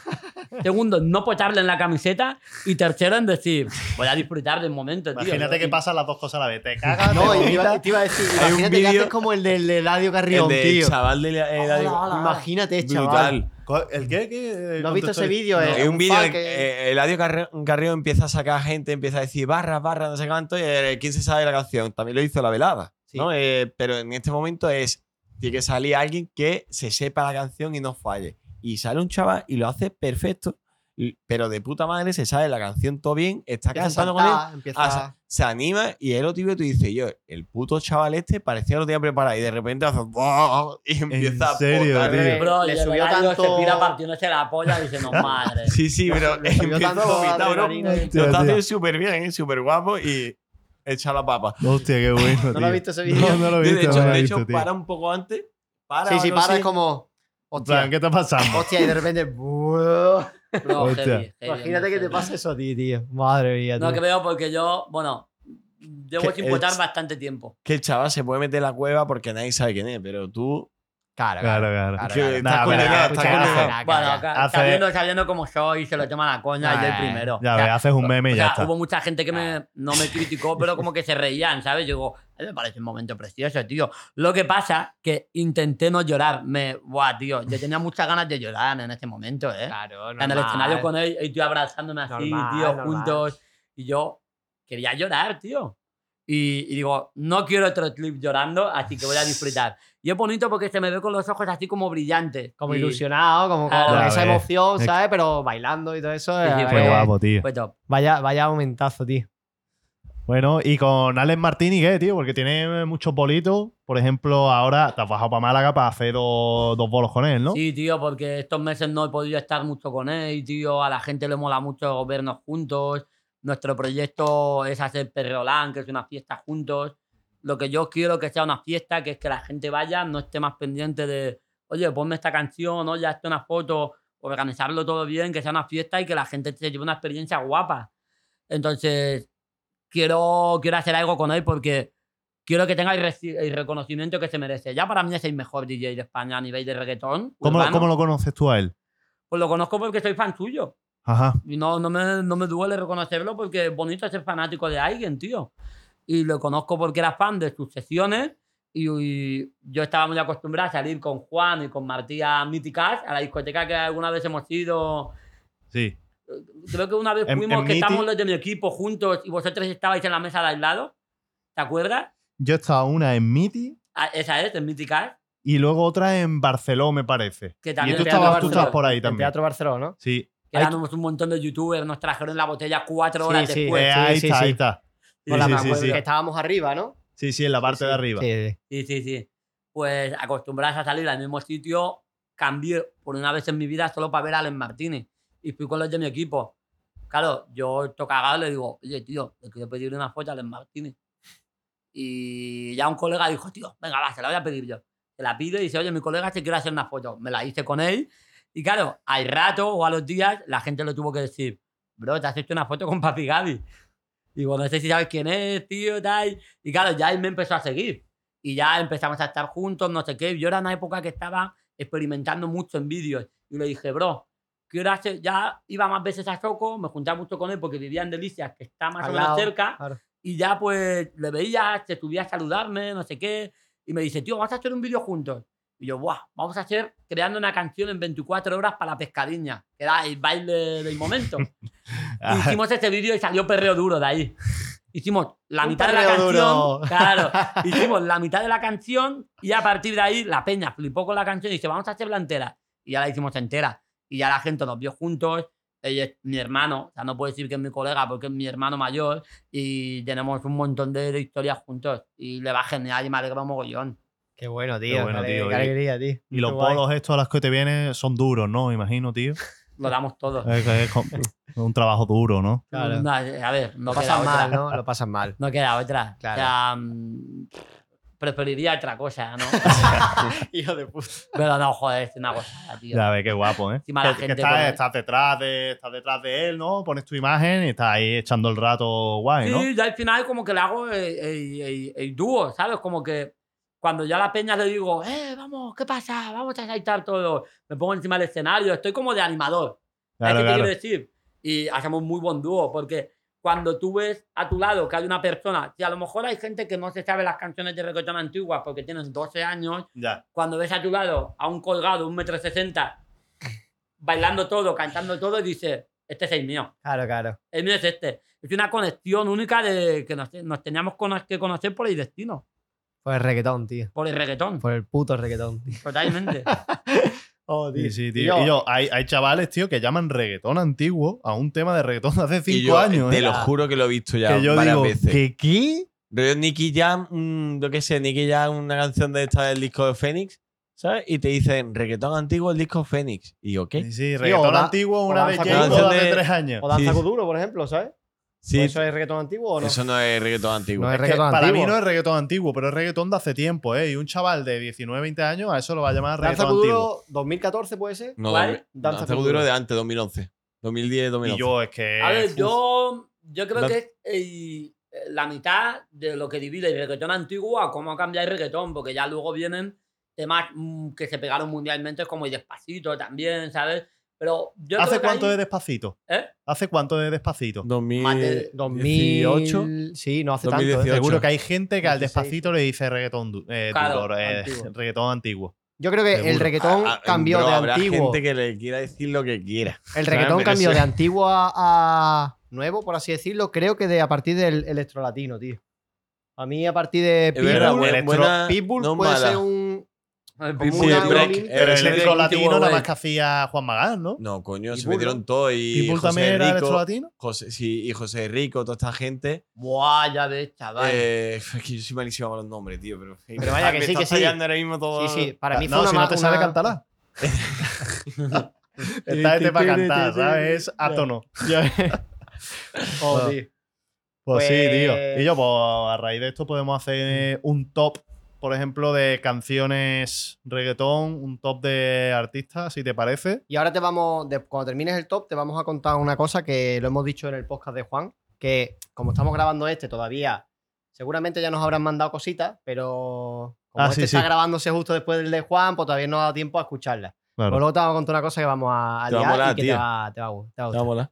Ahora, ahora te la conto. Vale. Eh, Pero en directo. Sí, sí, ahora, ahora. Bueno, ahora digo. Pues Sí, vamos sí, a hacer el estamos top en, y en te lo vamos a riguroso contar. directo. venga, un top de, de dos o tres canciones de reggaetón antiguo. Lo que tú consideres que es reggaetón antiguo.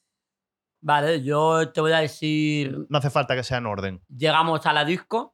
Llegamos a la disco. A mí es que es mi canción favorita. Uf, Temazo, ¿Sí? ¿eh? Mi ¿Es tu favorita? Es mi favorita porque, o sea, aprenderte una canción de 8 minutos en vez de las partes del cuerpo es una de mis de las cosas que más recuerdo en la Espérate, ¿ocho minutos dura ese tema? 8 minutos, tío. El original. Todo, todo, todo. hostia, tío. Llegamos a la disco todo 8 minutos. ¿Pero ese no es un remix con muchos cantantes? No, no, en un principio había una versión que cantaban solo Arcángel, creo, de la Ghetto y Daddy Yankee. Pero claro, estaba De en el Ghetto. estudio así. Buah, hay vídeo de cómo se montan todos, es increíble, ¿eh? O sea, como si estuviéramos así y Daddy Yankee diciendo, guau, cómo lo están partiendo todo, es brutal, tío. Qué guapo. Y otra canción. mm, Pues, ¿cuál te puedo decir, tío? Mayor que yo, tres. Es que eh, para mí, las tres de mayor que yo. Son bombas. A ver, la dos es increíble, pero, Pero- es que Mayor que yo, tres, Don Omar y Daddy Yankee en un momento histórico, muy bien, me Fue- gustan. esa sí fue 2015, puede ser, ¿no? Sí. 2015, ¿Don Omar 2016. o Daddy Yankee? En general. Uf, Uf, esta cuidado, es la, la eh. eterna. A mí Cuidado. como reggaetonero, como persona que compone y como estilo de canciones, me gusta más eh, Don Omar. Como estilo de canciones me gusta más Don Omar. Pero tú ves la trayectoria de Daddy Yankee, porque yo ahora estoy descubriendo gracias a él mucho reggaetón, pero antiguo, antiguo y desconocido. Y tantísimas canciones de Daddy Yankee con Musicólogo Jiménez, de álbumes de Musicólogo Jiménez, mixtape, que, dices- que ves a Daddy Yankee y dices, bro, qué abuso, chaval. Ya, ya. O sea, en plan, le ves en canciones, hay una que se llama Roya y Rambe, otra que se llama Los Vaqueros, Los Gavilanes, bueno, un montón de canciones que están loquísimos, tío. Que dices, ¿cómo esto no es tan histórico como la gasolina? Ya. o sí, hay- temazos, de emergencia. Hay se llama Emergencia Brutal.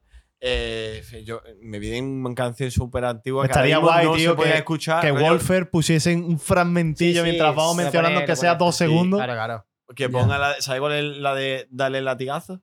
De Sí, Daddy claro, claro. Sí, tío. Sí, Brutal. tío. Esa canción ahora no, no podría salir, creo. No. yo. Por mucho que ahora diga muchas canciones de Chupamedad, Dale latigazo es mucho No, juego, no, ¿sabes? Sí, sí, esa no puede salir ahora Y mismo. ahora, bueno, estos últimos años se ha, hecho, se ha puesto de moda la de ¿Dónde están las gatas que no ganan? Sí. Pero claro, porque salió la serie de Netflix de Nicky Jam. Claro. ¿Sabes? Y la Claro. gente la ha vuelto a poner de moda. Putado pero- en la serie Nicky Jam que solo tengo una puta temporada. o sea, Todavía no me la he visto, tío. Me la has recomendado tú 45 Ni yo, millones de veces. Está muy ya, guapa. Ya, ya, Todavía Pero no me el la he visto, actor de tío. Daddy Yankee es que literal Daddy Yankee. Sí, ¿no? Es muy épico. La, la ve, me la ve. Y el que hace Nicky es. Da- eh, Dari- no, da, sí. Daría. Dariey. Es un artista de reggaetón también. Lo hacen muy bien, la verdad. Tenéis que veros la firma, tío. ¿De quién es? Muy guapo. ¿La has visto ya? A la- me no Está guapa. ¿eh? Está guapa, está guapa. Luego te, es un, Un talent show, un ¿no? talent show muy guapo de reggaetón, tío. Sí. el, jurado es, el jurado es Yandel, Raúl Alejandro y Nicky Nicole. Y Tiny. Y Tiny. De locos. De jueces. Y, y, de sí, y sí. verás, y verás chavales que le dice Yandel, bro, que metiste duro. Sí, yo, tío. ¿cómo? No Ya, veas, ¿eh? papi, ¿qué tú hiciste? Yandel, tío. Sí, sí. Entonces te quedarías con. Esas dos ahora mismo así a... En plan, de- por corazón. Sí, sí, que a mí me las pones en una discoteca me vuelvo loca, ¿eh? Te puedo decir bellaco con bellaca. No, pe- pero digo de Don Omar o Daddy. Ah, yo creo que a la larga, a mí quien más me ha acompañado todo este tiempo es, te voy a decir, Daddy Yankee. Daddy Yankee, ¿no? Yo creo que me quedaría con Don Omar. A mí me gusta mucho el flow que tiene Don Omar. Es tío. No, que Don está muy guapo, pero- Muy duro, muy duro. Ha sacado alguna hace poco, tío. Daddy Yankee que siempre sí. se ha adaptado a lo- los ritmos que había en el momento. A ver, la historia de Daddy Yankee, al final, yo lo creo malo que. es Y los valores, tío. A mí, a mí cuando habla de ese hombre, Daddy Yankee, mm, Ya. me conmueve. Porque una persona que tiene mil valores, súper. eh, no- trabaja muchísimo, siempre que Sí, está sí, hablando sí, con, un máximo respeto. Donde Mar siempre ha sido un poquito más chulo. Eh, Ha tenido su época de subir 45 fotos al día fumando porro. Como, como ejemplo, a Es mí Daddy no Yankee es- me flipa, tío. Claro. Ah, Ya. eh, Constancia, trabajo, todo. Claro, claro. Ya, Ya toda la vida con la, su mujer. Es que la, la típica persona que tú dices, tío, yo, y bueno, y a, a todo esto, hermano, Daddy Yankee creo que tiene casi 50 tacos, ¿no? O tiene 50 Creo que tacos. sí, ¿eh? 40 y pico tacos. Sí, Claro, sí. Y yo la habéis visto la cara de Daddy Yankee, hermano. Parece que tiene más, es más joven que nosotros. que sí, Que sí, una- aquí es que, Literal. es que Sí, sí, le decimos que es el más, el más joven. un brutal. tratamiento para que no le salieran pelos en la cara No vea, ¿eh? y cosas. Bueno, ya sabes qué más. Dinero ¿sabes? tiene que tener, vaya, para, claro. hacer lo que quiera. Claro, claro. A Entonces mí, tenemos. Bueno, No, no, digo que a mí, por ejemplo, me da, me da un poco de pena en ese sentido que para mí hay una persona o un cantante, un artista que siempre ha estado eclipsado por Daddy Yankee y Don Omar, tío. ¿quién? Y me da toda la pena porque para mí también está al nivel, tío. Y es Tego, Teo Calderón, tío. Teo Calderón es un referente de la música urbana Es que- allí, tío. Pero claro, no ha llegado a Claro. hacer tanto reggaetón. Él era un poco más rap. Rapero, sí. Pero claro, eh, el concepto que tenemos aquí en España de rap es muy distinto Sí, al claro. que hacía él. Claro. O sea, un, un rapero de aquí, de la época, escuchaba a Tego y decía, esto es reggaetón. Claro, esto es reggaetón. ¿Sabes? Yo, por ejemplo, es que, claro, es que tú hablas aquí de Tego y la gente no entiende quién es Tego, pero tú vas a Puerto Rico y mencionas el nombre de Tego Calderón y ya no solo es un dios Claro. para, para la gente que escucha música, sino para los artistas. Tego Calderón es dios. Claro, claro. Y yo sí que es verdad que como me gusta mucho informarme de lo que yo trabajo, hago, pues tío, me estoy escuchando todos los álbumes, me quiero escuchar a Vico C, me quiero escuchar a eh, Storytito, me quiero escuchar todo, todo, todo, todo lo antiguo para ponerme en la pomada. Yo creo, yo creo que lo tienes que conocer, eh, escuchándote hablar. Eh, ¿Sabes cuál es el canal de YouTube que se llama El Movimiento Podcast? Sí, Es brutal, ¿eh? la polla. Tío, tiene una historia con, es que esta me lo dijo Rafa, eh, con Héctor el Fader, Ah, que es sí, sí. Héctor el Fader, tío, era el capo de Lo sé, Puerto lo sé, lo Rico. sé, lo sé. El combo de los Literalmente. 70 flipas, es un, un movimiento Sí. heavy, ¿eh? Sí, sí, o sea, que es que nadie le ponía una mano encima ni un dedo encima. Y ¿Sabes hay una le- historia con Arcángel. Que le pegó un Sí, guantazo. que dice que pasó por su lado, que Arcángel como que no lo saludó, no sé qué pasó. Y el Héctor el Fader dijo, ven, ven para acá. Lo puso como de rodilla y le metió un guantazo, tío. No. Imagínate lo que, lo que, movía ese hombre, ¿eh? Claro. No, y que, Eso- y- esa historia también la. Y la escucha también de, Ar- de la, de la de mano de Arcángel, que no ha sido otro que. Sí, sino sí, sí. Arcángel ha no, él, Arcángel también ha Mm. comentado. Escuchadlo. El movimiento podcast tiene cositas cositas no, no, chulas. ese canal es increíble y yo le recomiendo hay 3000%, es Sí, muy bueno. Son, de las rela- tiraderas te las explicas. Claro, claro. Sí, sí. Coscuyuela Ñengo que dicen que tembló la calle, cosas Esa, así, bro. esa es increíble. y, y con Coscuyuela también que ha tenido peleas. ¿Fue con quién fue? Que también se pegó el Ahora con No, Residente. No, antes, que fue. Anuel. ¿Qué fue? No, no me Es que acuerdo ha tenido con fue. mucha Fue a la gente. puerta de un hotel a Con el pegarle a. sicario, ¿cómo es? Eh, Brian Mayer, creo, en la Ñengo puerta del Flow. hotel. Con Ñengo Ñengo Flow. Flow fue. Ñengo Cho- Ñengo- Show, ¿ah? Ñengo Show. Ñengo Por Flow, cierto, me parece. Yo vi a Ñengo Flow en directo en Mojácar y ha sido el. La mayor decepción. Claro. A ver, que Ñengo Claro. Flow. Es que Literalmente subió, subió doblado. mal. Claro, claro. No, y que, y que cancela mucho. Aquí en Sí. España cancela muchos conciertos Por eso, ya. por eso es una leyenda, creo que Ya. decir, una- es Claro. una leyenda haberle visto, pero yo lo vi doblado en Mojácar. ¿Coscuyuela o Residente? A mí me mola más el Prince. O sea, es que yo es que también te digo que, es que depende Prince, mucho de- del Prince. tiempo, porque yo a Residente no he crecido con él como ha Ya. crecido tanta gente. A mí me gusta mucho el Prince, me gustan los trabajos de Prince, pero claro, me gusta su- sus cosas en el tema música. Porque luego te vas allá, más allá de la música, y Claro. tienes mil problemas claro, judiciales, claro. Ya, mil eso- movidas. yo, ahí no, yo ahí no entro, como ni, decir, ni como- siquiera lo conozco. Como hablar de Omega el Fuerte, ¿sabes? Ahí Omega está. el Fuerte me flipa, pero claro, si te Claro, va un poquito más allá o, de la o Michael música. Jackson. o Michael, Michael Jackson, Jackson, bro, con su problema. Pero estamos hablando musicalmente. A mí, musicalmente.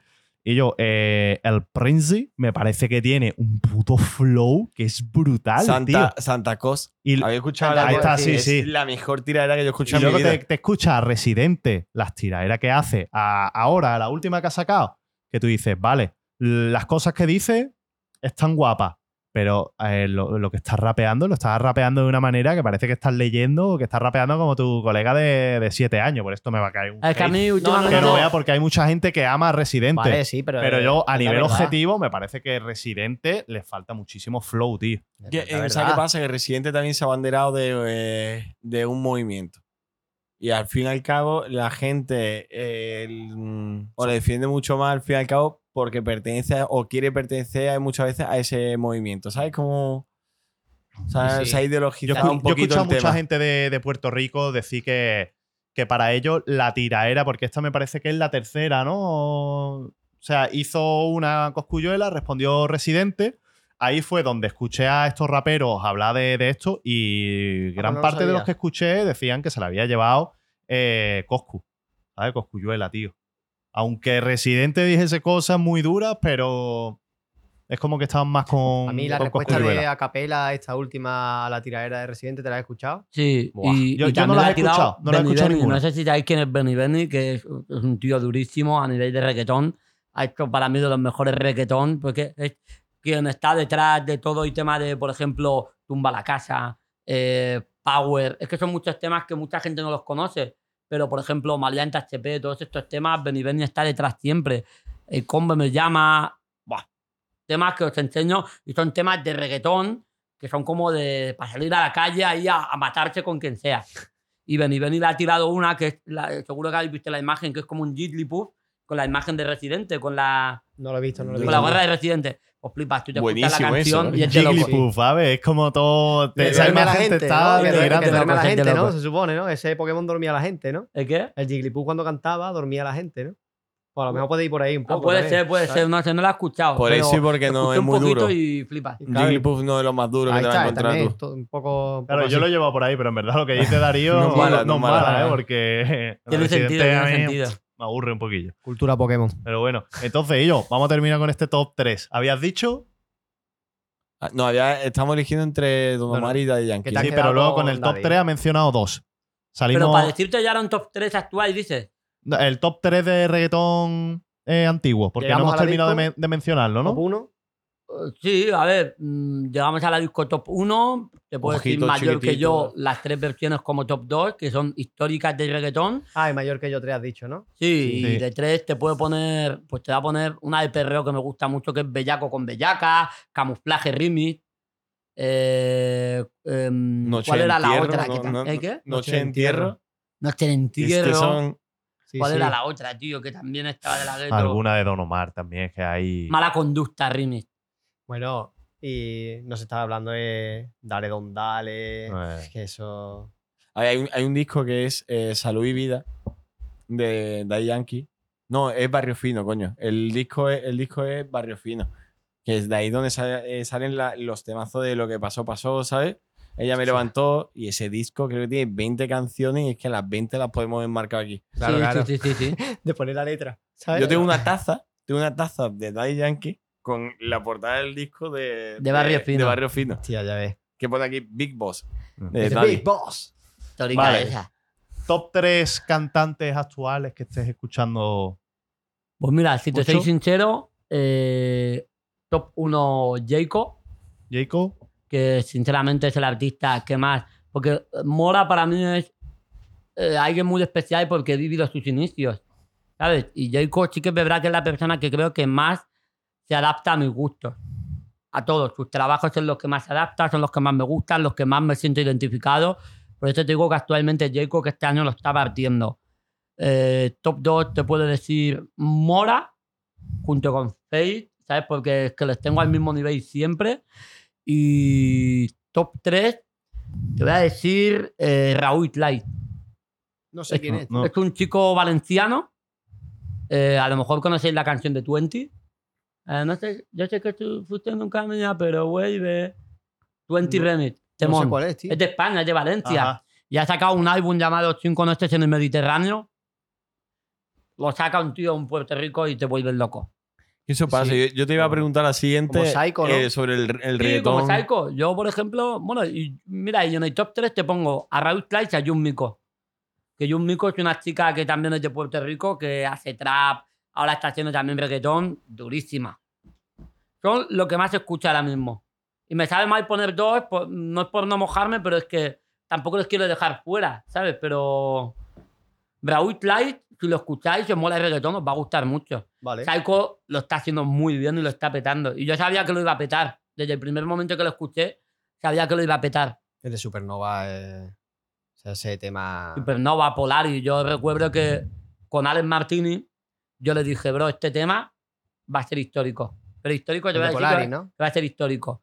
Y yo recuerdo que todo el verano anterior lo poníamos en todos los bolos y nadie quería escuchar la canción. Estaban diciendo ya de, Sí. o pon Brian Mayer, o pon lo otro. Y yo, el único que se sabía la canción, obviamente.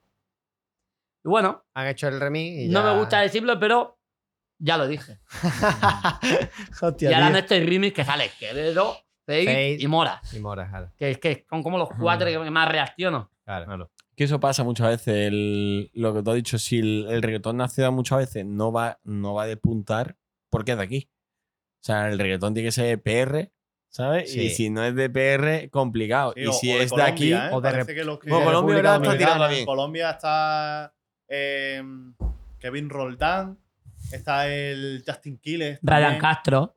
Ryan Castro no, no lo he escuchado. Uy, yo. Castro es Sí la he durísimo, escuchado. tío. Sí, la he escuchado. Escucha, escuchado, ¿sí? sí, la he A escuchado. lo mejor no me sé por- Monasteri, Jordan. Buah, tiene un montón. Es muy Ah, de bueno. Este Jordan, año lo la está de Jordan partiendo. es Un disco vestido de Jordan. No, es esa, ¿no? Y No, no, no caigo, rico pero. Splash, ¿no sabes cuál es? Ah, sí, sí, sí, sí, es verdad, es verdad, verdad. Esa la he escuchado seguro. Para mí el La reggaetón, Chihuahua, eh, ¿no? eh, Sí, donde, es que soy yo. donde mejor reggaetón se está haciendo ahora, y no es coña, bro, que tú lo escuchas, dices, esto que se ha bajada es Chile. Sí. ¿Chile? En Chile, Bro, tío. en Chile le están metiendo ahí reggaetón que se te va la olla. Y yo, Diego Smith. ¿Eh? Diego Smith. Diego Smith, el- te la has Sí, visto, ¿no? Un grande, tío. Muy majo, grande, ¿eh? grande. Además es muy buen tío, muy Sí, majete. sí, se le ve, se le ve. Bro, brutal. ¿Quién, eh, quién- qué referente hay en Chile, tío? A mí me gusta mucho Jun Chister. Es increíble. Estuve en un concierto suyo aquí en Madrid. Ay, chaval, luego se pasó a verme, a saludarme, súper majo. Está Pailita, está el AK-420, Marcianeque, el que salió con, con Chelao, Ajá. el Ah, Jordan hostia. 23. Hostia. Si te quieres ver algún tema, hay un vídeo que es para pegar y reaccionar a, can- a cantantes, no, a reggaetón chileno. Y todas las canciones que vas a escuchar vas a decir, ¿qué? Está muy guapa, O sea, ¿no? tienen temas con Franco y Gorila, que Franco y Gorila ahora está viviendo en Chile, y tienen temas con Franco y Gorila que dices, ¿qué coño es esto, tío? Un sonido que dices, ¡buah, cómo parte! Lo que pasa es que obviamente lo pones en España y la gente no lo valora porque quiere lo comercial, el top 50 de Spotify. Y a mí lo que me está dando mucha pena con, con Psycho en este sentido es que la gente lo está siguiendo mucho por el postureo.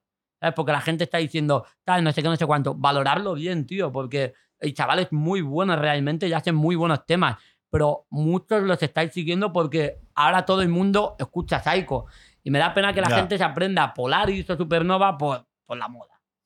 Porque Claro, luego claro. el tío tiene trabajos de antes que dice, este chico es muy bueno. Y me mola que Quevedo y Psycho ahora mismo estén ahí como... Pero, tío, eso, eso que tú mencionas, yo creo que es algo que le pasa a mucha gente eh, que no está acostumbrada a escuchar demasiada música Claro, o que no normal. es muy fan de, de la música. A ver, yo me considero fan del reggaetón, pero me considero un fanático de la música en general. O sea, yo te escucho de todo y me suena una canción en la radio en turco rara. ¿Sabes? Y si yo la escucho que está medio guapa, tío, aunque sea de los 70, yo la, la shazameo, ¿sabes? Mm. yo creo que tengo esa capacidad un poquito de, de saber apreciar la música. Y, y tú, que escuchas muchísima música, muchísimo reggaetón, seguro que te suena un tema que está muy guapo, que lo ha hecho un chaval aquí vecino de Fuengirola, y si está guapo, tú lo sabes apreciar. Hay gente que no, que hasta que no escucha el tema 20.000 veces porque ha salido en la radio y no se lo medio aprende, no se familiariza con ese tema, por lo tanto no empieza a seguir a ese Ya. artista. Eso pasa mucho. El problema es TikTok, que veo yo, porque por ejemplo, mira, te voy a poner el caso. Estamos teniendo Mike un déjà vu, tú. ¿Eh? Que estamos teniendo un déjà vu con, con, el, con el podcast de, de Juan, porque ¿Qué hablamos de las mismas cosas, tío. ¿Sí? Pero en, en plan, que tenemos la misma opinión, ¿sabes? Rollo. eh, también hemos mencionado TikTok ahí. ¿eh? Ya, a ver, pero porque también, yo por ejemplo, ayer cuando estuve con Juan hablando, hablando de todo, tenemos la misma mentalidad en todo. Por ejemplo, en este caso, mira, Mike Tower. Yo, Mike Tower tiene temones, tiene algunos que la única canción que haya metido sea Lala, que puede ser muy buena canción, pero con las canciones que tiene Mike Tower, que la única que haya metido haya sido por TikTok, me jode, tío. Porque Mike Tower es tan bueno que me jode que haya sido así. Canta que te cagas, ¿eh? Pero sí que es verdad que, hostia, Juan y yo opinamos igual en mucho. Como por ejemplo, tío, de la sensación de que estás en Twitch o la comunidad que hay de, de streamers, de todo. De tanto falserío, tío. Y encima de, de las personas que en teoría deberían ser los referentes, los que deberían de dar la cara de. Eh, "Ah, Papi Gaby es el mejor. Papi Gaby es un máquina. Yo Juan es un máquina. Pero después, tío, organizar cenitas metiendo mierda de todo el mundo. Cuando yo acabo un directo o quedo con Juan y es para enchufarnos unos cubatillas o para hablar o para estar juntos comiendo y no un hablar, y no hablar de, De nada, tío. ahora, ahora. Ya, bro, desconecta de los números, tío. Que, que, que no somos superestrellas, tío. Que esto es un tren que pasa y se pirará, tío. No me suena la polla, tío. Es que la peña, eso me da mucha rabia. Y en eso Juan y yo, bueno, y en todo, creo que coincidimos. En todo, en general. Yo creo que es porque. ¿Sabes? Que no, a lo mejor estoy equivocado, pero creo que os habéis criado en un barrio humilde y habéis sido gente de la calle. ¿Sabes? Habéis sido gente que habéis, estado, habéis vivido en la calle, de, de botellón, con los colegas, conociendo mucha gente, estando en el barrio. Y yo creo que eso hace mucho, tío. Yo creo que eso es. A mí me da pena, tío, que, que la gente no, no quiera ser colega, tío, porque a mí me mola mucho la sensación de ir a los eventos y en los eventos, tío, pues conocer a gente, que luego seamos colegas, quedemos juntos, nos vayamos juntos de viaje después. Tío, mis mejores amigos los conocí por YouTube. Y ya no son youtubers ni son nada, son mis mejores amigos que son de Valencia. Y los conocí por Inazuma Eleven, tío. Y Vitu mi mejor amigo también y, oye, bueno, tengo muchos mejores amigos, pero es, es como un hermano es para de mí. él, claro. Claro, Juan también, la relación que tengo con Juan es de El Vitu, amigo, ¿no? que De vamos a decir desde aquí que el Vitu no mete ni un triple, a ver si empieza a meter algún tío. triple, porque es que la ¿eh? falla El toda. Es muy malo, lo que Está pasa es que solo sube lo que le interesa. Sí, sí, Claro, es malillo, muy malillo, malo, tío. malo. Pero bueno, ya está. ya está. Un Eh, saludo desde aquí a Vitu. Claro, claro, a ver si mete algún triple, tío. Pero bueno, que, sí, que sí, que yo, yo creo que es un poco, un Sí. poco eso, ¿sabes? De criarte en un sitio humilde hace que, que Me da pena que porque me mola conocer a gente, tío. Ya, Y no por eso voy a dejar de conocerla. ya, Pero cada vez te llevan más hostias. ya, Y Pero más bueno. de la gente que no te esperas y eso, eso es duro, tío. ya. Uf. Que se acabe la puta guerra ya, tío. Escucha, mira, lo que te íbamos, lo, lo que te íbamos a comentar, a comentar antes, tío. Lo hemos anunciado en. Aprovechamos para decirlo Ah, sí, sí. otra vez. Lo hemos anunciado en el podcast de Juan. Eh, estamos organizando los tres junto con Manu de Sherry Fino, eh, eh, un coleguita que ha hecho la intro nuestra, la musiquita, Que es productor. que es productor profesional, que ha producido al Follones, ha producido a, a Fernando Costa, ha producido Ana a Ana Mena. Mena, ha producido. Sí. Sí, A. Soje Culebra. Eh, estamos organizando, bueno, ya hemos comenzado a organizarlo, eh, un formato, un, Un formato, talent show, un talent una- show que se llama Yo tengo el swing. Y consiste en que vamos a descubrir al nuevo mejor artista urbano eh, de la música, tío. Vale. Una catapulta. Estamos, ser- estamos buscando a gente, artistas urbanos emergentes, que quieran participar en este, en este evento, en el que consiste que ellos nos tienen que, man- que mandar un tema y nosotros vamos a hacer como de jurado junto con la gente, de, la gente que nos ve, ¿vale? Que va a votar también. Y al final, el que quede último se va a llevar un disco profesional producido por, por Manu, grabado, mezclado, Ese va a masterizado, ser- ese va a ¿sabes? ser el premio. El premio va a ser que Manu eh, va a grabar, él es de Jerez, entonces ese artista que gane va a grabar un disco profesional con, con él. Y, Hostia, una oportunidad y de además oro. la final va a ser presencial, no sabemos dónde, No no, sabemos. cuándo todavía, pero, Pero queremos yo voy que a haya- estar. Queremos, Tú- queremos tú- tú que... tienes que Hemos estar. dicho que, que hay estar- artistas invitados. Claro, claro, no, no, pero Y tú, queremos que, que la fase final sea rollo, pues imagínate, pues 8 o 10 participantes, todavía tenemos que establecerlo, pero que los 10 más votados, los 8 más votados, eh, canten en directo en la final y de ahí saldrá uno y Qué guapo, ahí tío. está. Contáis Ese- con mi apoyo, o sea tío. que Yo, vamos, si, si por ejemplo el Raulito quiere mandar algo, que lo mande. eso, Puta madre, todo el quiera dale, puede, todo el que puede quiera. mandar. Hasta el visto. Hasta El- yo, tío. Lo que pasa que, que, claro, yo igual me lo llevo de calle. No, yo puedo, puedo meter ahí perreo duro yo. Hombre, Bueno, claro, tú pues, puedes hacer lo que tú claro. quieras. Tú puedes hacer lo que tú quieras. Buah, ya loco. Bueno, a ver, el after party mínimo me dejáis pinchar. Luego, Hombre, luego el año si pasado ganas. en Málaga, tío. Estu- ¿Tú estuviste el año pasado en lo de. ¿Quién nos viniste a lo de Red el año pasado? Eh, mi novia fue y dice que lo flipó, que estaba ahí eh, con el Yo tema de las estuve, yo estuve. ¿Tú estabas? Yo Pero cuando pinchaste, yo me perdí, parece que me fui. me puse flipando. esquizofrénico con el reggaetón, tío. Creo que fue la mejor fiesta en la que yo he estado así rollo con influencer y tal. En cuanto a lo que es fiesta, discoteca, me lo pasé Bro, de loco. increíble, tío. De loco, de loco. Yo, eh, Juan pidiendo 20.000 cachimbas ahí, ahí, tío. Bro, y, el ropero, además, me acuerdo que ese era el ropero. y yo, y, y en la cabina del DJ. Muy eh, guapa. Se, se- y yo, eh, se puso Juan, luego me puse yo a manejar las luces, la gente flipando, enfocándole, el DJ al lado. Nada, era, Fue guapo, tío, porque es la típica noche que se te hace larga, pero te lo estás pasando tan bien. Que a mí se se te hace larga. que, o sea, rollo, que se te queda como una sensación de ojalá hubiera durado más. Claro, ¿sabes? tío. Pero es que además yo miraba el reloj y decía, a ver, vale, son las 4 de la mañana. Y digo, joder, todo lo que he hecho, cabrón. Sí, sí, Me quedan dos horas aún. Y digo, flipas. sí, sí. Yo Sí, lo sí, pasé sí. muy bien, tío. Todo guapo, tío. Estuvo muy chulo. Bueno, más, ¿Más cositas? Sí. A ver, eh, Es que, ti- es que esta, es, esta es la pregunta, tío. y yo, ¿viene Mbappé o no viene Mbappé, tío? No sé, lo que sé es que tengo un tío que se llama Club de Fan Papi Gaby.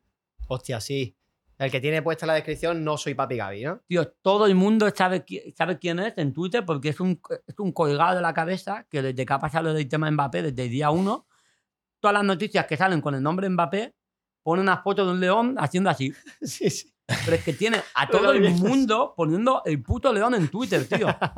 Claro, y la peña está loquísima, pero es que el hijo puta sabe cuándo va a salir un tema de Mora antes que nadie. ¿En Sabe serio? con quién ha grabado Mora, Ah, sabe en dónde ya. ha grabado. Todas esas cosas las sabe él antes que nadie. Digo, pero tú quién coño eres? Tú estabas de 12 años seguro. Pero porque ya se la pasarán, ya saben que por el meme se lo van a mandar, ¿sabes? Ya, pero Para bueno. que pongan el león. Yo creo que Sí. ¿Seguro no, que no va, eres tú? no, va, no va a venir y ya me parece que ese tío se está riendo de la gente, tío. Ya como, como aficionado en Madrid, yo creo que a la gente le debería... Sea, si yo fuera aficionado en Madrid, me daría como rabia de decir, tío, te estás riendo de mí. O sea, y ya es vergüenza de arrastrarse otro año más después de los partidos que hizo, que estuvieron guapísimos verlo como aficionado y trae, pero dices, tío, celebra los goles, se ríe de vosotros, os vacila para mejorar el contrato. Yo le mandaría a tomar por culo y pichaba a, a Haaland o a Julián Álvarez, tío. Ya. Sí, sí. Yo haría eso. Ya. Sí, sí. Pero es que está, Ya de, está es complicado. verdad que de coraje no tendría que venir. ¿Eh? De coraje, de, de un poquito de orgullo, decirle, no, ahora no. Ya, Ah. pero a ver, tú, tú ponte también en la situación. Imagínate que tú estás jugando en el Fuengirola, tío. Eres el putísimo amo y te quiere un club de, yo qué sé, de Alemania. Tú también quieres irte y dejarle dinero al club de tu ciudad, ¿no? No te quieres ir gratis, tío. Porque él es de París, ¿no? El, Claro. Pero, bro, se lo vas a dejar al. A la tira-. Sí, ¿cómo se llama? al Kelaifi. Al, al que la IFI este. ¿En, ¿No qué- veas? ¿En concepto de qué se lo va a dejar? Si terminaba ya su, su año, él se iba gratis. No, te estoy diciendo que no se lo está dejando al Fútbol Club Los Boliches, tío. Claro, que se está dejando Se lo que está dejando, bro, a. Que Y que Claro, además claro, él se claro. quiere ir gratis. No se quiere ir con pasta, creo, ¿no? Claro, claro. Se quiere ir se gratis. quiere, se, se quiere ir gratis y no le dejan. Que el- Yo- es que decían pelea- que yo lo. veo, yo sí. veo las noticias y me suda la polla ya Sí, en él, El año pasado, vale. El tic-tac el tic estuvo el chulo. tic-tac estuvo chulo, pero Este año ya, eh, Ya no. el chiringuito sacó la. ya no. Sí. Ah, yo me alegro mucho por un colega mío que se llama Gigi, que está haciendo directos Sí, sí. todos los días y que el cabrón estará Gigi, enterrando que dinero y se lo conocimos en merece. Tenerife. Sí, Sí, sí, el puto Sí. Gigi, tío. Yo me alegro mucho por él y a ver su polla, tío. Por él es lo único que me alegra que siga lo de Mbappé. Puto Gigi. Si fuera tío. por él, que siga. Ya me invitará ya a boquerones, a gambones o lo que sea. Está zumbado, tío. Es un forofo de los que ya no quedan, ¿eh? Y no, pero además es muy buen tío, muy buen tío. Sí, sí. Muy buena gente. La verdad que sí. Estos Eh, días atrás estuve viendo, tío. Digo, a ver, a ver qué dice de Mbappé, a ver si viene o no. Vale. Seguimos por aquí. Adelante. Una pregunta comprometida. ¿Vuelve la élite? Me gustaría. Sí. Yo, vamos, o sea, se juntaron hace poco, pero por la velada no pude ir. Prioricé el entrenamiento. Me dolió mucho, sí, pero sabía que merecería la pena. Por mí, yo volvería mañana. A mí mañana me dicen, bueno, me dicen de ir ahora mismo, dejo el micro y voy. Pero no lo digo por grabar, Yo, ¿sabes? cabrón. Tío, cabrón, tío. Joder, tío. ¿Y yo?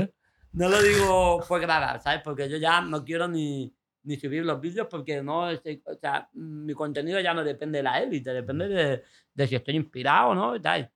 Pero me gustaría ya solo recuperar la amistad con ellos. O sea, no se ha perdido ni nada, pero creo que hemos crecido mucho, cada uno tiene sus proyectos, la Kings League yo creo que chupa mucho a los, a los presidentes y yo lo veo difícil.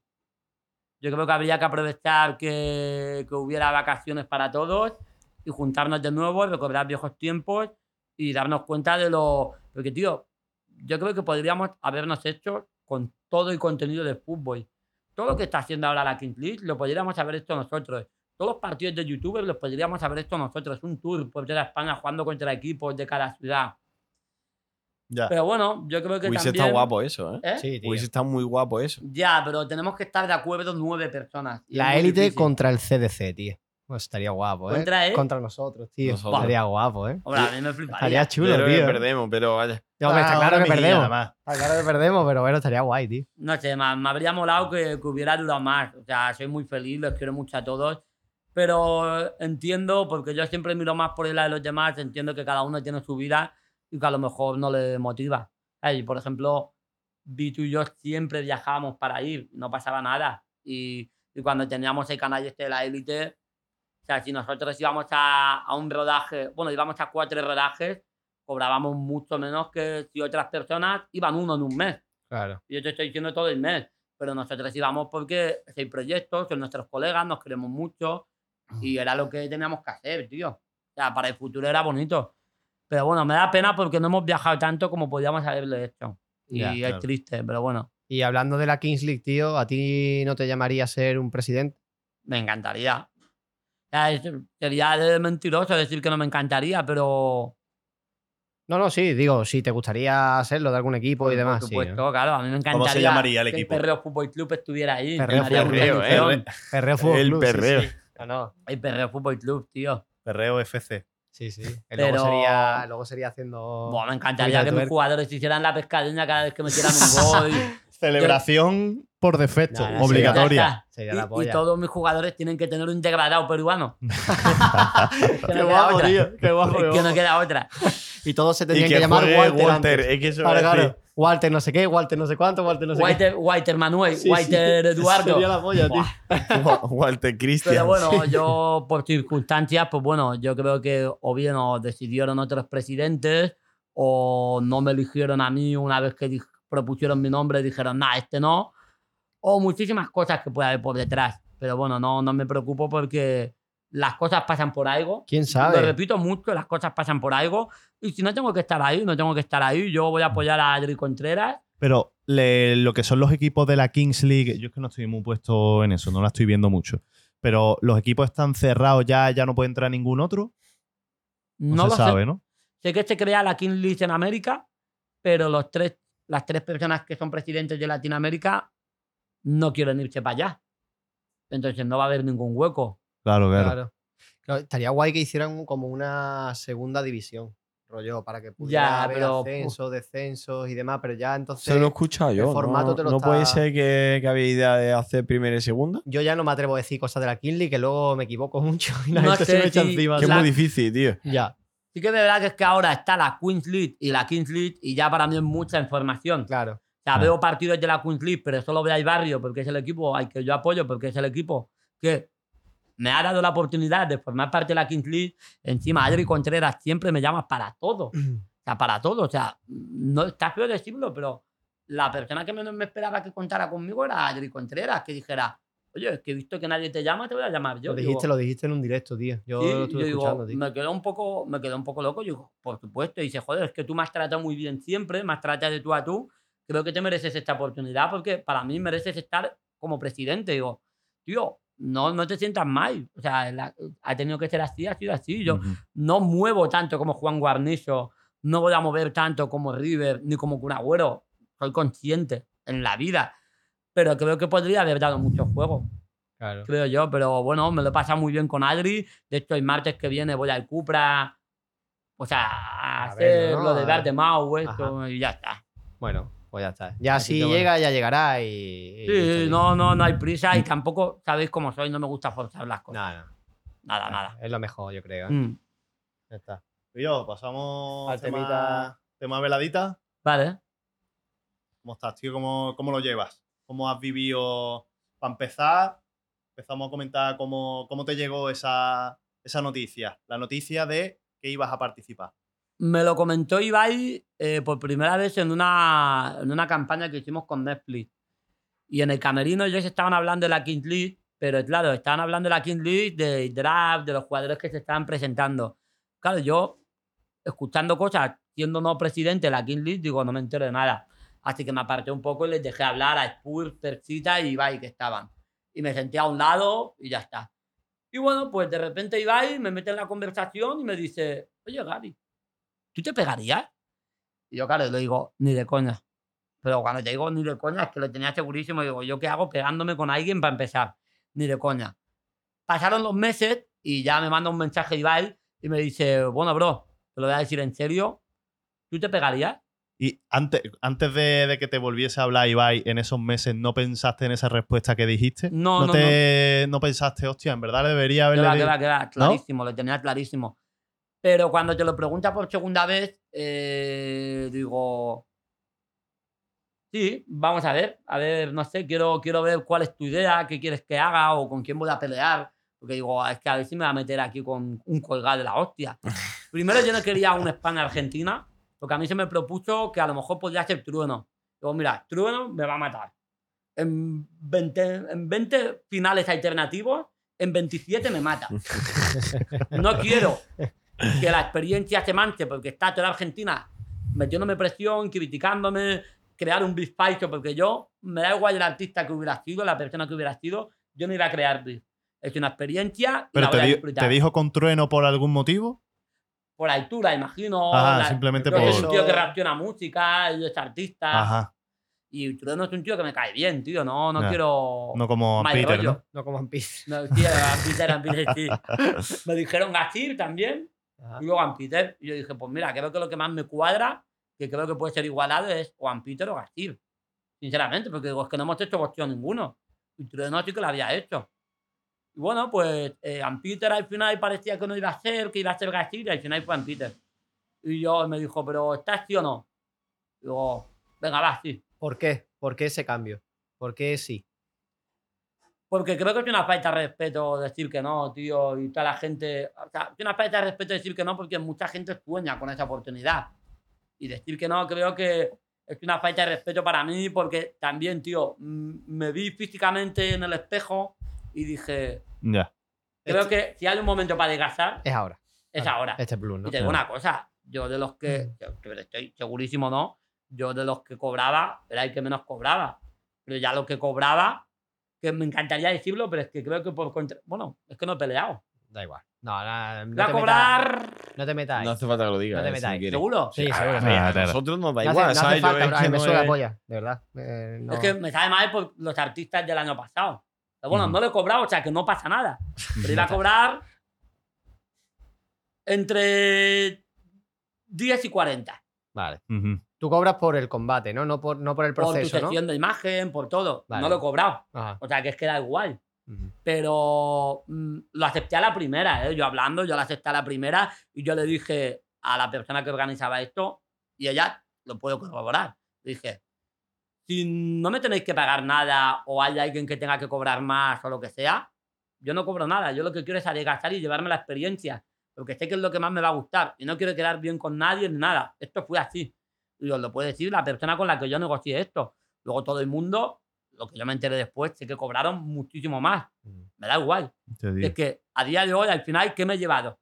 Conocer a Pablo, el entrenamiento, el cambio físico, el cambio mental. Pablo es tu, tu entrenador, ¿no? El entrenador Sí. que ha estado contigo acompañándote. Ha sido como un padre para mí. Ya. Y cuatro meses que han sido como 10 años, te lo puedo decir. Tío, ¿cómo, cómo dorm- mm, dormiste el día ese? El día que le dijiste a Ibai, venga, vale. Tranquilo. Sí, tío, no. O sea, yo creo que eh, el que marca todo, a lo mejor es el día que te vas a dormir, sabiendo que al día siguiente empiezas, como nervioso. Empiezas, está ahí, guay. Pero yo creo que lo único, yo todos los días he dormido de puta madre, porque llegaba reventado. O sea, entrenaba dos veces por la mañana y una por la tarde, después de hacer directo. dormía como un bebé. Tú no te ibas a la cama pensando, hostia, le he dicho ya que sí, ¿cómo saldrá el combate? ¿No te rayabas con eso? No, no, no, la verdad que ¿No, no. no te suponía. Lo que único que me sentó mal es ocultarlo tanto a mi familia, a todo el mundo, pero es que sabía que me iban a impedir pelear. Y yo quería pelear, sí o sí. Ya. Porque quería demostrarme que podía hacerlo. Y, y bueno, Claro. pues fue así. Fue así. O sea, yo sí que es verdad que hasta que no acabó la velada, no pude pasar de página y. ¿Sabes? Y ya rollo, venga, va. Sea, Seguimos con lo, con claro. lo que hago, que es lo Sí, mío. Y... seguir la vida, cerrar el capítulo, Eso tío. Hasta que no estaba, no pisé el ring, no se acabó el evento, no hicimos la fiesta después, no hice. Ya está, tío. Se Se acabó, tío, cerramos el capítulo. Pero es que hasta el último día me mantenía en el peso, seguía con la dieta. O sea, yo pesaba 73 kilos el día que empecé a entrenar. Y tenía que llegar a 64. Pero Ann-Peter me suplicó que llegara a 62. Bueno, el día del pesaje, Ann-Peter pesaba 61 con algo. Bueno, yo pesaba 61 justo. O sea, que Y tú hay un vídeo que lo tú cumpliste más hasta que el él. final. O sea, yo fui hasta el final porque mi cabeza pensaba que en cualquier momento podía salir a pelear. Claro. Y eso es duro, porque en el fondo sabes que te vas a llevar un bofetón de realidad el día siguiente muy heavy cuando les veas pelear. Claro, Claro. claro, claro. claro. Y, tío, Mm. ¿por qué? O sea, ¿tú no podías decidir contra quién pelear? ¿Te lo tenían que decir? No sé, a mí me, me propusieron, o sea, yo creo que querían que me sintiera cómodo, pero es que yo dije, mira, Trueno no, yo no pelearía con Trueno. Primero, me que me llamen cagón, es que me da igual, pero es que me va a matar, tío, Ya. me- es que me va a matar. Tú quieres algo igualado. Yo quiero algo igualado. Que Que, a lo mejor dice, no, tú escoges a Peter porque lo ves inferior. Lo puedes ver tú desde fuera. Pero yo a Peter, en, cuando estábamos haciendo la preparación, yo soy una persona que veo lo cercano, lo personal, lo veo como menos, a lo, a lo ajeno. O sea, yo veía en Peter, veía sus vídeos y digo, hijo de puta, que hostias pega, tío. Escucha, y esquiva que te caga, ¿eh? El cabrón. Y sí, esquivo ¿eh? bien. Yo, yo digo, me pega una y me puede, me puede dejar tocado. Yo no pegaba tan fuerte, ni de coña pegaba tan fuerte. Y de hecho, los sparring me costaba mucho pegar. Y me estaba la bronca mucho por eso, pero sí que es verdad, esquivaba muy bien, me movía muy bien, tenía una resistencia de locos. O sea, todos los sábados los sparring eran 12 rounds, 3 minutos, o sea, una y bajada. O sea, nunca he tenido la sensación de tener la camiseta empapada, pero empapada, empapada de decir, ¡buah! Me ha caído un chaparrón. No me ha pasado nunca. ¿Tú crees que estuvo igualada la pelea de Ampeter y Abraham? Sí. O sea, yo no puedo decir quién creo que ganó, porque al final yo no tengo ni puta idea de boxeo, más allá de pelearlo. Pero sí que es verdad que yo creo que en un combate igualado es que puede ser para un lado o para otro. A mí me pareció que Ampeter estuvo más vistoso, porque se vio más cómo esquivaba, cómo luego se soltaba, así, así, un poco que son cosas que te hacen demostrar que estás seguro de tu combate. Pero estuvo bien. Lo digo porque mucha gente, no sé si ustedes tuviste la misma sensación a la previa y demás, mucha gente decía que, que Abraham había hecho boxeo durante mucho tiempo, que estaba desnivelado, que tal. Yo luego cuando lo vi, yo no lo vi desnivelado, tío. Yo le vi hasta más Yo cansado. tampoco, ¿eh? Yo Yo, lo no lo vi o sea, desnivelado, Ahora, no. Eh, Eso sí, Abraham- lo directo era un poquito más contundente. También te digo, Abraham entrenó muchísimo, se supone que entrenó muchísimo menos que Ampeter, ¿no? Mucho menos tiempo. O sea, cuatro meses, y ya no digo cuatro meses, un día de entrenamiento personal es mucho. ¿eh? Y con Pablo es mucho, porque Pablo es un tío que sabe tanto de boxeo que te lo enseña tan bien, porque te enseña a boxear, tío. A que no bajes nunca la guardia, a que cada golpe tiene su movimiento de pierna, de cadera. Es, es, te lo enseña de una manera que es preciosa y que lo sabes valorar todo, tío. Qué bueno, Y tío. yo creo que se habría visto bien y además respeto, ¿eh? sobre todo en todo momento respeto, tío. El boxeo es muchísimo más respetuoso que el fútbol. Porque tú a lo mejor en el, eh, o tú juegas al fútbol, le haces así a uno y el tío vuelve y te va a dar el triple fuerte. O te quiere ir a hacer daño. En el boxeo te pegan golpes, te das, y si, eres- si tienes un nivel mucho más inferior, se relajan contigo, pero luego te pegas de hostias con alguien a matar y acaba el round, abrazo, tío, me ha encantado esta mano que has metido, hermano, no sabes lo que estás mejorando. A mí cuando me decía eso un tío de dos metros, digo, tía, me he pegado de hostias con este tío, ¿eh? Ya. Poca coña. Porque tú cuando, cuando tenías 12 minutos de, de- O sea, no, perdón, 12 Dos rounds. Eh, ¿tú lo hacías siempre con el mismo combatiente? No, o- era- eran diferentes estilos, diferentes personas, diferentes pesos, eh, zurdos, diestros, chicos, chicas. ¿Te han llegado a hacer daño? daño? Y sí, claro, bueno, bueno, bueno. O De sea, yo el decir- primer golpe ya decir- estaba llorando. En el primer round. Primer golpe ya estaba llorando, porque para mí es impactante que me peguen, tío. ¿Llorando a qué te refieres? Llorar, de llorar, de, de, de, joder, tío, esto es durísimo, ¿sabes? O sea, que me estoy pegando con alguien, ataque de ansiedad. en el Pero eso el primer día y luego ya, o te. todos los días. Ha habido días que ya, cuando te pegan puños fuertes, ya te sale un chip que ya dices, me cago en tus muertos, voy a por, Voy a ti". por ti. Y ya pegas con rabia. Costaba mucho sacarme esa vena por cómo soy, pero ya Claro. llegaba a ese punto. Eso es lo que dice Andrés, ¿eh? Sí, eh, te iba a comentar que hay una pregunta que le hacemos aquí a la gente que viene, que, y yo, si te viene Ibai y te dice de si te subirías a la velada, irías.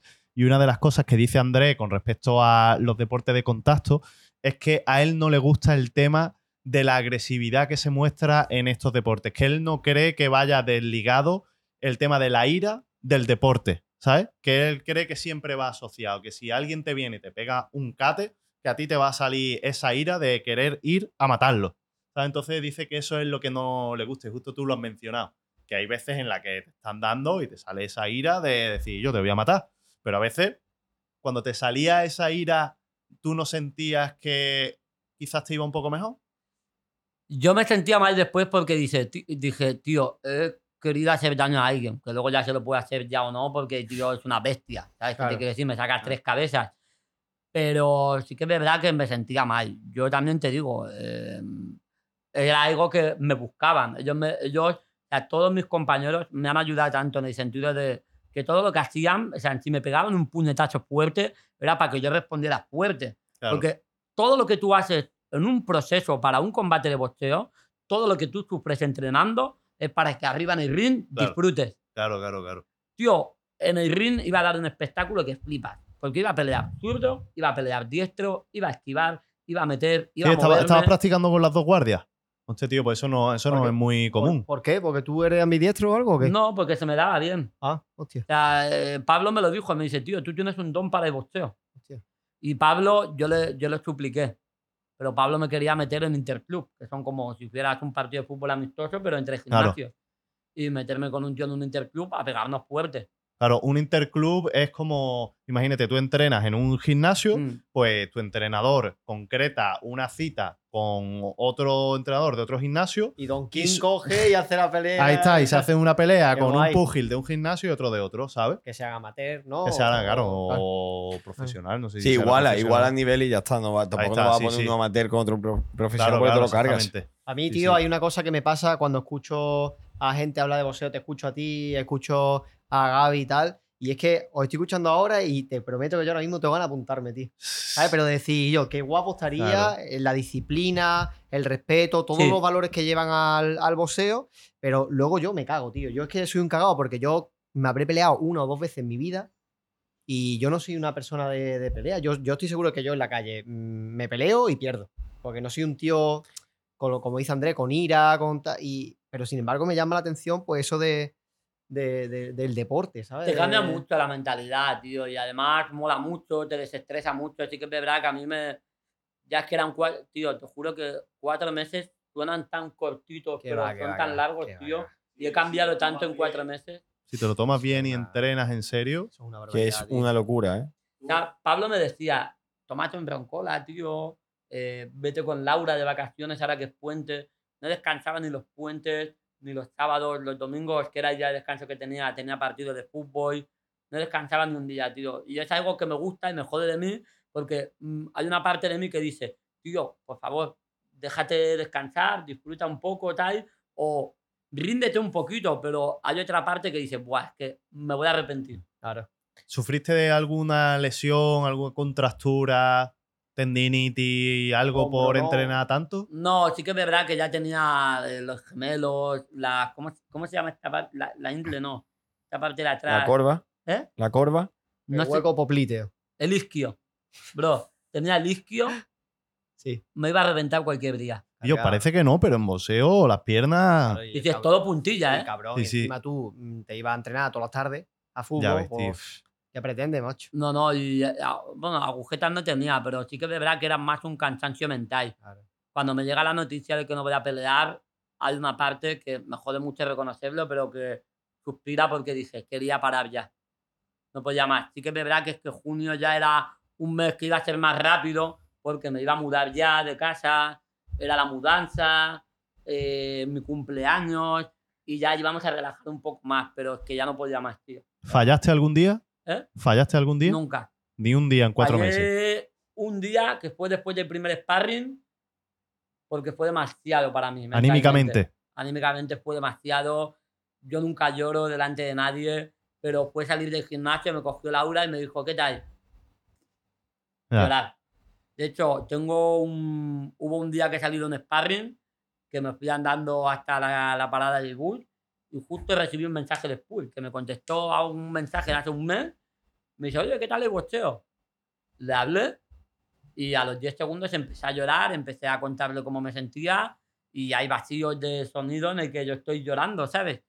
Y me dijo, joder, estás jodido. Y digo, a ver, un poco sí, claro. Pero bueno.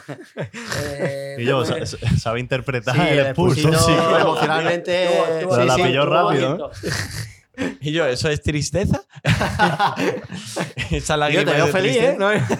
¿Estás bien? oh, tío. A ¿Verdad? mí, a mí me ha pasado, tío, yo, a mí me gusta mucho el boxeo. No he estado apuntado durante mucho tiempo. He sido muy intermitente, ¿sabes? Lo máximo que he estado apuntado, no sé si habrán sido tres meses, ¿sabes? Pero bueno, he tenido rachillas así y a mí me ha pasado de hacer un sparring duro, ¿sabes? Y al día siguiente decir, "Pff, estoy embajonado, hermano, me han pegado una paliza. Javi, te toca eso- la moral y te toca Claro, claro, eso te raya, ¿sabes? Tú dices, coño, es que Es complicado, es complicado. Y no me quiero imaginar, tío, teniendo además la presión de tener que subirte a un ring delante de 60.000 personas Ya ves. y un millón o cuánto, tres millones era. Tres millones y medio. Tres millones y medio de personas. Estaba capado, Estaba capado, se supone que eran cinco y pico, que en los móviles aparecía. No sé, yo. tío. Fuerte, tío. A ver, sinceramente, no, no me llevo un mal sabor de boca. No volvería a repetir, ¿No? porque creo que es, para, es una experiencia de una vez y ya está. Quiero seguir haciendo boxeo, pero sí que es verdad que el, el que me lo hayan. Porque yo soy una persona que. Yo no puedo. ju- Si a mí me dicen que solo puedo entrenar y no jugar un partido Ya. de fútbol, Ya, para mí no tiene sentido. Claro. Es como Pues jugar al póker igual. sin. Cuando yo estaba viendo mis sparring, sabiendo que ya no podía pelear, decía, "Joder, no puedo, tío. Claro, es que no puedo ir a entrenar porque sé que no va a valer, bueno, entre comillas, para nada. Claro, Sé claro. que si lo enfoco a tema de nivel de deporte, va a ser otro rollo. Pero me da pena ese, ese final porque creo que no me lo merecía. ¿Y qué pasó, tío? ¿Qué fue? ¿Cómo, cómo te diste tú cuenta de que al final no, no ibas a poder? No, fue un médico. O sea, nosotros íbamos a entrenar, de hecho, y fue un médico y que dijo, eh, mira, acabamos de ver las pruebas de jazz cerebral y... ¿Y eso a raíz de que viene esa prueba? Porque yo tenía operaciones de pequeño, de, de un cáncer infantil que tuve y bueno, pues ese- esas operaciones pues pueden dejar unas secuelas. Ajá. Y claro, pues al final ellos vieron que tenía huesos más débiles en la cabeza Ah, y vieron que para la práctica del boxeo era literalmente imposible recibir contacto. O sea, es una línea roja clarísima. Lo que no entendemos es que se haya metido de hostias como se ha pegado durante tantos meses. Y yo, ah, está bien saberlo. Pero claro, desde ese momento paramos en seco. Para mí fue durísimo porque que a mí me priven algo, con lo competitivo que soy, es súper heavy. Y bueno, Bro, pues- pero. La salud. La salud es lo está primero. por- Está por encima Claro, de tío. cualquier cosa, tío. que bueno, O sea- que también te digo que justo es cuando ya íbamos a parar. Bro, Entonces, toda la experiencia me la ha llevado al 100%. claro, claro. O sea, sin ningún tipo de contención de decir, cuidado que igual puede pasar. No, no, no. Toda al 100%. Y con Pablo ha sido, vivirlo con Pablo ha sido lo mejor. Y yo, no porque sea Pablo, pero Pablo es la persona que mejor te puede preparar para una velada de boxeo. Y si, yo qué sé, tú hoy día de mañana o tú o tú os metéis a una velada, todo lo que no sea escoger a Pablo es perder. Pero no perder el combate, perderte el proceso que realmente necesitas para esto. ¿Él, él ha entrenado a algún otro. A Jagger. A Jagger. Él entrenó a Jagger, ¿no? ¿Has peleado con Jagger? No, íbamos a hacerlo justo esa semana. Sí. Íbamos a entrenar juntos. Es un. eh, y yo, escúchame, está mazadísimo. Vaya Está mole. muy Es fuerte. una mole Y, y es increíble. un tiarrón, es un tiarrón que es un, es un tío. pan, es muy, muy crack. Jagger, Sí. muy crack, muy majo. Eh, bueno, pues, ¿qué hora es? Somos las 6 ¿Cómo, y 20. ¿Cómo vas, tío? ¿Cómo vas de Bien, yo creo que bien. ¿Cómo vas de, de tiempo? Yo creo que bien. ¿Sí? Yo creo que un ratito más podemos estar. ¿Sí? Ah, pues de puta Sí. madre. Igualmente. La, eh, Las la preguntita preguntas- esta le podemos perfecto. lanzar, Vamos ¿no? a- Perfecto. Te vamos Vale. a lanzar preguntitas que le lanzamos a todo el mundo. Sí. ¿Vale? Y con eso. Ta- si Son las pues, clásicas ya, ¿eh? Sí, son Clásicas clásicas. preguntas. ¿Vale? Se las tiramos a todo el mundo, entonces vamos a empezar. Las tengo aquí apuntadas. Eh, ¿A quién te gustaría ver aquí? ¿A alguien que tú conozcas? ¿A alguien cercano? ¿A alguien que tú creas que sería factible que pudiésemos traer?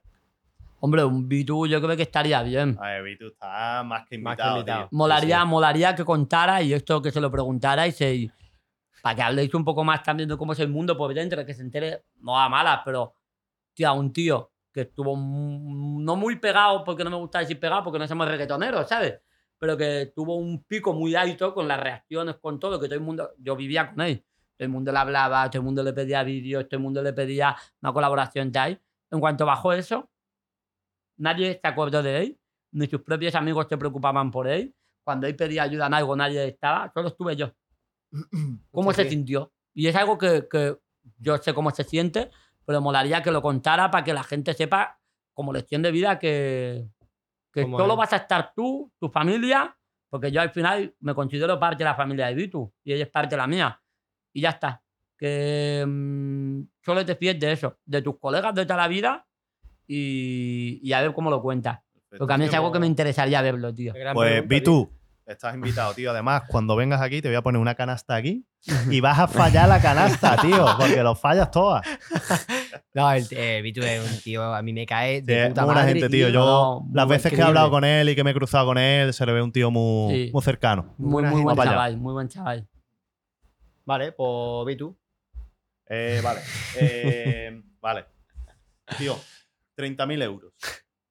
Un poquito más, eh. Claro, a ¿Qué ganar un No, poquito 30.000, vamos a dejarlo en 30.000, ¿vale? Eso Porque para mí hay es gente que un ni con eso. Escúchame, 30.000 euros para este hombre. este hombre. Eh, Este hombre tiene que mucho noche dinero, loca. pero a lo mejor para él sigue siendo mucho. 30.000 euros, te viene un cirujano y te dice, te opero la voz y cantas como, Mora. Iba a decir, sí, como Mora o como Michael Jackson o como un negro de Estados Unidos. Uno cualquiera. El que sea. Claro. ¿Los Oye, es que pagas? todos cantan bien. ¿Los pagas o no? No. Tú no los pagas, ¿no? Pero pagar. No, no, va, yo no. Te viene el cirujano, Te mira, que te que me dejo la voz, que te dejo cantando como este, ¿eh? No, no, me la ¿Cómo que te pela? Te la pela, ¿no? Tú, Me la pela. Y yo, y tú no pagarías 30.000 pavos y te pones a cantar reggaetón y haces la música que, ¿Por que estás escuchando. a la Que lo puedes hacer claro. sin 30.000 euros. Wow. No, me tanto, ¿eh? refiero con el autotune y con todo lo que hay. No, pero tío. con el autotune tú tienes que tener un, también algo, ¿sabes? El autotune luego te da un plus. Yo considero que a lo mejor alguna cancioncilla así puede hacer. Plan con tonito y tal, y sí. Bueno, en verdad, sí, si tienes un ingeniero de sonido que sepa manejar bien, mira, pa Paquirrin me parece que no canta nada y luego tiene temas que tú lo escuchas cantar Joder, en el tío. tema y dices, coño, canta, ¿sabes? Sí que sí. Eso hay arreglos, tiene tío. Dos, tres temas, tío, que me gustaron mucho. En la época que pegó varios temas. Sí, sí, sí. Bueno, Juan Magán también. Bueno, entonces tú no, no los pagarías, tío, no tienes ni puta idea, bro. Es que este gilipollas, tío, le hace esa pregunta de hace 15 años a todo Cristo. A Sí. cualquiera que Es conoce que, tío, se lo ¿sabes hace, lo que pasa? tío. Que yo soy muy fan de la gente que canta bien. A mí me encanta el, me encanta el blues, el, el R&B, el Sí, soul, sí, yo ¿sabes? escuché de todo también. A mí me, me flipa la, la- la música negra, ¿sabes? La música negra tiene unos vozarrones que es impresionante. Tú te metes en mi, en mis guardados de Instagram y son todos vídeos de gente amateur cantando en su casa que cantan de loco, ¿sabes? Entonces, esta pregunta se la hago mucho a la gente. Es una frustración que tengo yo. Ojalá supiese cantar. La lo exterioriza en el pagarías? podcast, sí. Yo los pagaría, tío, Sí. seguro. Él pediría Tío, dinero. te me iría a robar por ahí. Sí, Sí, sí, sí. sí. Sí, sí. Esto también es otra cosa que preguntamos a todo el mundo, que son talks, tics, eh, gestos en Manías. piloto automático, manías, algo que tú hagas siempre. Por ejemplo, mi colega Andrés es mi analizador de gestos número uno. ¿Vale? Él siempre que quedamos me dice, y mira, y otra cosa que haces tú siempre es esta. Y me hace un gesto a lo mejor que yo hago siempre que va relacionado de algo. Que a veces no eres consciente, que no sé Ahí está, por ejemplo, yo cojo un paquete de patatas, lo abro, miro para adentro y antes de coger una, hago así y lo muevo. Como si fuese una copita de vino, ¿sabes? Que aireas antes de. Por ejemplo, ¿tienes algún gesto rollo así? ¿Alguna manía? No, gestos no, pero ¿cómo se dice? Soy muy maníaco. En plan que yo cuando me levanto por la mañana, eh, si me pongo una zapatilla, primero por las mañanas me pongo la zapatilla primero en la derecha. Ahí está. Por, por la tarde me pongo la izquierda. ¿Sí o Cuando me pongo una camiseta por la tarde, empiezo por la mano derecha. Pero siempre que me visto, empiezo por los calcetines, calzoncillos, pantalones, camisetas, pero en ese ¿Te orden. pones primero los calcetines antes ¿En que los calzoncillos? ¿En serio? Me cuesta mucho después de ducharme, pero lo hago así. Eh, cuando me- literalmente con los pies mojados prefiere. Claro, eso claro, yo a- prefiero los calzoncillos primero, siempre. No sé, cosas raras. Sí, sí. Luego, un día me duermo y cuando me duermo, pues tengo dos almohadas. Tengo una con la que me abrazo y luego tengo una larga. Pues un día duermo con la almohada toda estirada y otro día la dobla así 90 grados y me abraza ella también. Eh, ¿Y eso, cuando ¿y bebo eso qué? agua, ¿Como día sí y día no? sí. Y cuando estoy con la tele, eh, lo que hago es como jugar y pongo el sonido. Primero, cuando me duermo, pongo. Bueno, antes de dormirme me pongo el sonido a 6. Y cuando me da a dormir, me lo pongo a 3. Pero para llegar a 6, paso desde el 15 a 6 directo. Así como. Y si no cae a 6 directo, lo vuelvo a intentar. Y ahí Sí, que me tira joder. 10 minutos, tú. Y Laura dice, pero chico, para allá. Las 3 de la mañana, a ver, me Sí, cago sí. con la ojera. Y yo que tiene que caer en el 6. Ay, nosotros somos de, de. Tiene que acabar en 0 o en 5. Sí, yo igual, yo igual. No puede Hay gente que dice, no, tiene que acabar en 2. En par? ¿sabes? En par. Yo en par, por ejemplo. no, el mío veces. tiene que acabar en Pero- múltiplo de 5. No sé, yo soy muy raro para esas cosas. Yo obviamente no me, no me suelo hacer muchas pajas. Y ya ¿Qué? se lo escuché yo. No te podías hacer una paja antes de un vídeo o algo de eso, ¿no? Porque si no te iba a ir el vídeo mal, ¿no? Me- bueno, me va mal y luego ahora no sé por qué me ha pasado que en la vida me va mal. Escucha, estuve Adiós. cuatro meses sin hacerme una paja por la velada porque digo, soy una polla. Así no puedo. ¿En yo, serio? Joder. Acumulando testosterona ahí Madre a mía, tope. ¿eh? tío. Madre mía, tío. claro, tío, yo Bueno, pero estamos hablando de pajas. de paja, Claro, claro. Pajas con, con la mano. con la mano. Con la boca me la puedo hacer. Hostia, tío. Pero es raro, tío. O sea, sí que es verdad que hay días que, que tu cabeza necesita una paja. No pasa Ya nada por ves. decirlo. Sí, sí.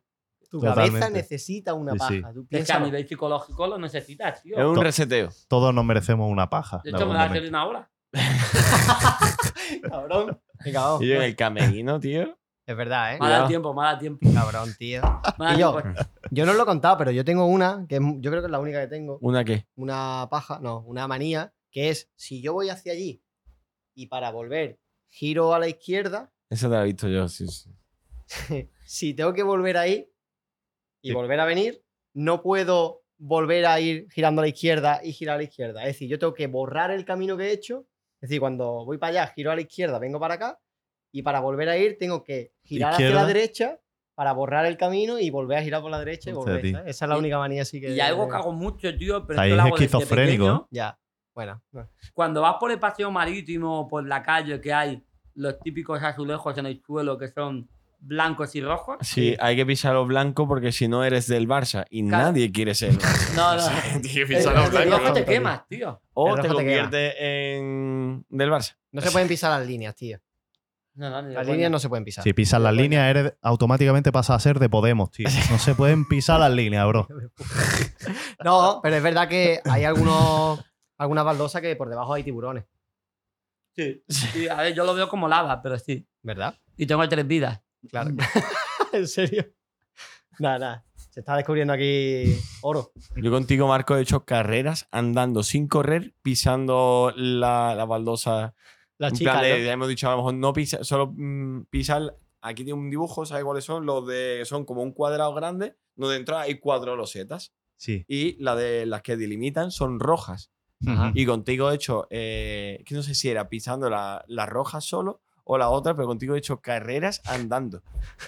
pisando las losetas que Pero tenía. yo siendo consciente también de que. Yo participando en esa carrera. y con las mismas y condiciones. empujándome. Para que pisase. Para que pisara la otra. Tía, tío. Bueno, no, no, no me acuerdo, no me que no te acuerdo. acuerdas nunca de nada, tampoco. te- es que tengo un problema, tío. Vale, eh, siguiente. Tu primer email, ¿te acuerdas de tu primer email? El primerísimo. El primigenio. ¿De ¿Cómo se llama o el que yo mandé? El que, no, No, no, El primer correo electrónico que te hiciste. Eh, el nombre, sí, el Ah, nombre. sí. Me lo hizo mi tía Vero. Era Alex barra baja chulo con X Es que sale oro en esta pregunta, tío. 97 arroba hotmail.com. Ale barra tío. baja. Ale sin X ni nada, ¿no? Ale. Alex, Alex. Ale. ¿Con Barra- X? Con X, barra Barra baja chulo con X 97 arroba hotmail.com. Yo, yo, No. Bueno, mi, tu, mi twenty era Alejandro and violadores de Ibercho. Hostia, Madre mía, tú. Yo muy rapper, ¿eh? Bro, bro, yo escuchaba Nas, escuchaba que yo que flipas tú, luego ya violadores de Ibercho, el Chojín, me encanta el R&B, me encanta tío. Lil Joe, no sé si sabes quién es Lil Joe. Yo Me no. suena, Tío pero- me suena, pero por nombre, tío. Radio Macandé, me flipa, tío, el bicho. Yo también soy muy flamenco, tío. No todo bueno, es, es Ozuna. de reggaetón. Ya, ya, ya. No solo bueno, para mí. La feria siempre el bicho estaba presente. ¿Eh? Vale. El bicho El siempre estaba presente. sí. Eh, pasamos a la pregunta estrella. Sí. Intentamos hacerla, ¿vale? Bien. Venga. Y rápido. concentrar, me voy a concentrar, tío. ¿Vale? A ver. Concentrados, pega un traguito. Esta es la mejor pregunta del podcast, ¿vale? Ah. Sí, tío, está nervioso, ¿eh? Que no voy a Víctor se ríe. Tienes que estar muy atento, ¿eh? Le voy a hacer mal, ¿Y, tie- pero- y tienes que responder. Tienes que Pero responder. al momento. Sincero, con Sincero. sinceridad. Vale. ¿Vale? Va. ¿Vamos? Va. ¿Cuánto Te Falta para la llegada a tu casa. ¿Cuánto me falta? Sí. sí, Sí. ¿Cómo que cuánto me falta? ¿Cuánto te falta ¿Cuánto para te llegar a falta? tu casa? por para favor. llegar a tu casa. Dos días. ¿Dos días? Perfecto, tío. y pues- me quedo hoy, mañana. y, que- y- Ah. ¿Estás contento o, o qué te produce esa. ¿Estás contento de quedarte aquí dos días? Sí. No, bro. Esto es una pregunta gilipollas que hacemos improvisar entre los tres, ¿sabes? Que cada uno dice una palabra. Ah, vale, vale, vale, vale, vale. Y esto es lo que acaba de salir. Bueno, pues escúchame, yo creo que las preguntas más Sensata. sensatas. Normal, sí, en Sí, verdad, sí. sí. Han salido, han salido me basura. cuadraba con vosotros porque digo, yo creo que es algo de una coña vuestra. Sí, Sí, es que A. Juan, por ejemplo, le hemos preguntado no sé qué de la máquina del tiempo bélica o algo de eso. Y él ha dicho, ¿qué ha dicho? ¿Dos meses? Algo de eso. ¿Cuánto te mierda. falta para tener la máquina de escribir bélica o tiempo bélica? una gilipollez, Dice dos tío. meses. Ah. Bueno, Y- dos días para llegar a tu casa, ¿no? Dos días. Bueno, a ver. Un día y medio. Un día y medio. Sí, una fiesta. Una ¿Eh? fiesta y media. Una fiesta. Una fiesta. ya está. resaca y media. Una resaquita tonta. y Una a las resaca. 12 ya estamos ahí. Vale, vale. Bueno, a las 12 me piro. Perfecto, bro. Falta una última cosa que va a ser una firma que te vamos a pedir, que si quieres puedes echar una firma por aquí O en la pared. y por la pared. Pero antes de eso, bro, te voy a dar aquí regalito. Normal, tío. Porque De si, si es por tu OGs. socio, vamos. Sí, este no es un agarrado, tío.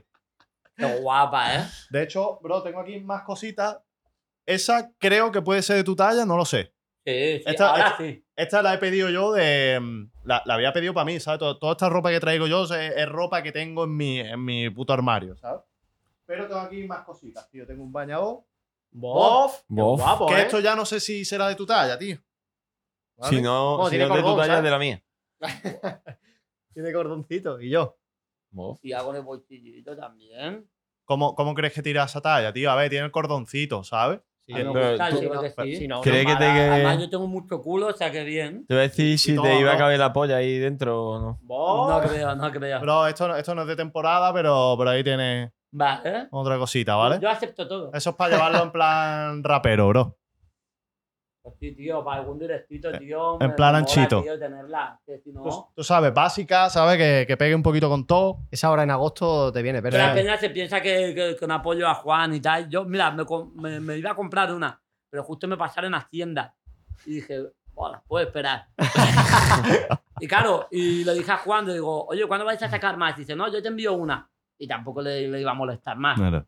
Porque claro, está tan subidito, a ver qué hacemos. Claro, No, claro, tienes, menos tienes mal que está- insistirle, tienes que insistirle. Pero compañero que, que, tengas que que, es pedir cita en la real. seguridad social para que te contesten el WhatsApp, ¿ves? Oh, tío. Bueno, pues Bueno, brother, ¿Te la pasa Una bien? firmita. Joder, ya ves, tío. Bien, me ha gustado, me ha gustado. hermano, yo Fa- me lo paso muy bien contigo, tío. Yo también, tío. Eres, eres un grande, era tío. el Sí, pero- sí. Yo también lo Yo me he dado cuenta, pero ya he aprovechado y le he dado la mano. Que, Vale, esto donde quiera. Sí. Tienes eh, una punta eh, cuadrada que es esa o una punta redonda que es esta, la que tú quieras. ¿Cuál es mejor? La redonda, ¿no? Ah, redonda mismo. Más segura. Mira, Whatever. mira, por ejemplo, ahí Pandarina firmó, lo hizo en chiquitito. Tú si quieres ponlo un poquito más O sea, que grande. lo pongo encima, ¿no? Qué cabrón. Puto cabrón. Ojo que hace la firma de futbolista, Nada, ¿eh? nada, nada, ¿No? nada, nada. Me la acabo de inventar. La Alejandro. ¿Te la acabas de inventar de verdad? Pero te lo juro. Sí o no, ella, pues escúchame. Está guapa, ¿eh? Parece futbolista, ¿eh? No tienes estampita de fútbol tuya, ¿eh? ¿Eh? Para que me puedas firmar una estampita, ¿no? A mí que estaría guapo, ¿eh? La de enamorado. Está guay, tío. Me la voy a agenciar. Porque Bro, es que uso y- la de mi DNI y para todas las firmas. Y en la pared, bro. Yo creía que esa era la, la del DNI. Te va a decir, he bof, hipoteca gratis. notas, eh, con, con mi firma. con- y no lo sabía, tío. El hijo puta del chaval me pone, dice, toma, fírmame aquí, que no tengo otro papel. Y luego eran las notas, tío. Y yo, ¿tú te acuerdas en la época COVID, os acordáis que hubo un momento en el que tú salías y en las discotecas te pedían el nombre y el DNI o algo de eso para entrar? El y pasaporte COVID también, ¿no? tenías que firmar. Yo firmaba como Roberto Carlos, tío, ¿sabes? Nadie, nadie miraba eso. Le ponía Roberto Carlos, pum, y firmaba, ¿sabes? Como la entrada esta de para el cine, en los cines Cinesur aquí en, en Fuengirola, te, te daban una tarjetita, pagabas creo que eran 14 euros o algo así, y tenías una tarjeta 5 que se llamaba, en la que todo te costaba, cada vez que ibas al cine te costaba más barato, porque tenías esa tarjeta y eras como Mm. rollo premium. Y tenías que sacarlo con tus datos originales. Es verdad, ¿eh? ¿Qué estás haciendo, tío? Bueno, pues no se lo voy a contar, tío. Cuéntalo, cuéntalo. No, no. Y nos va a amargar a mí en el podcast. ¿no?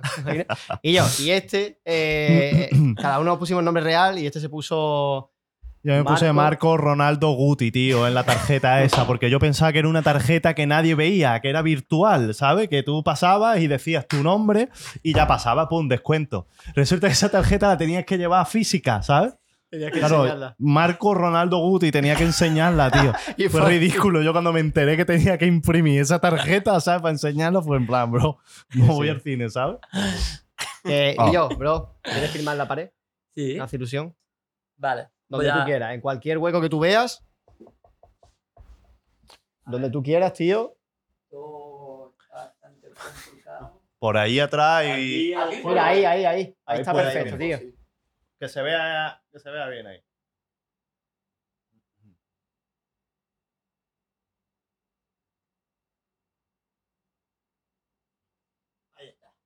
RHL. ¿Eso qué es, tío? ¿Qué has puesto, bro? Real hasta la muerte. Real Estaba muerte, cabrón. Yo creo que es lo más- lo que más os identifica a vosotros como grupo, tío.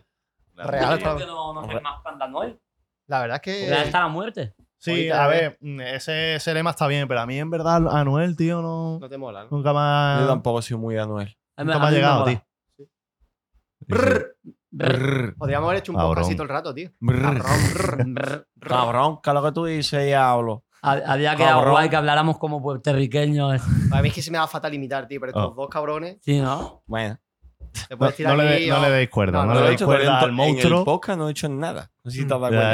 ya, Ya, ya nueve, nueve programas y no he hecho absolutamente ninguna imitación. Bueno, algo has hecho, Ah, ¿no? lo has hecho. no he hecho nada. Sí, que te cueste. y ya. Nada, nada. Bueno, Bueno, manito, que, y yo, muchas gracias por estar por aquí, tío. No, un placer, chavales. Eres un. Me ha encantado, tío.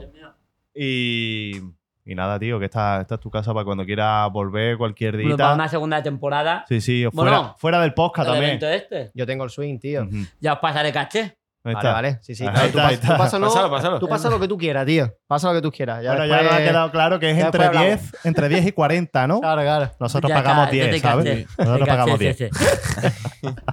Bueno, yo. Manito, muchísimas muchas gracias. De verdad. Nada, No, no, sido un esperemos- placer, me lo he pasado muy guay. Esperemos que os haya gustado y, y Ya nada. Ahí, nos os quedáis con la cara Claro, que aquí tienen tenéis. que dejar like, suscribirse y todo eso, ¿no? No lo hemos pedido Eh, todavía, no creo. no, lo lo hemos pedido. no lo hemos Es que no pedido, es que estamos- aquí la gente se suscribe sola, no hace Eh, falta hay, que que hacer, hay que hacerlo. Sí, sí. Suscribirse, dejar minuto de horas, comentarios. 10.000 likes, Ahí pulsar está. la campanita y seguirnos en las redes sociales. Exactamente. Señores, un abrazo. Ay. Grandes. Hypes.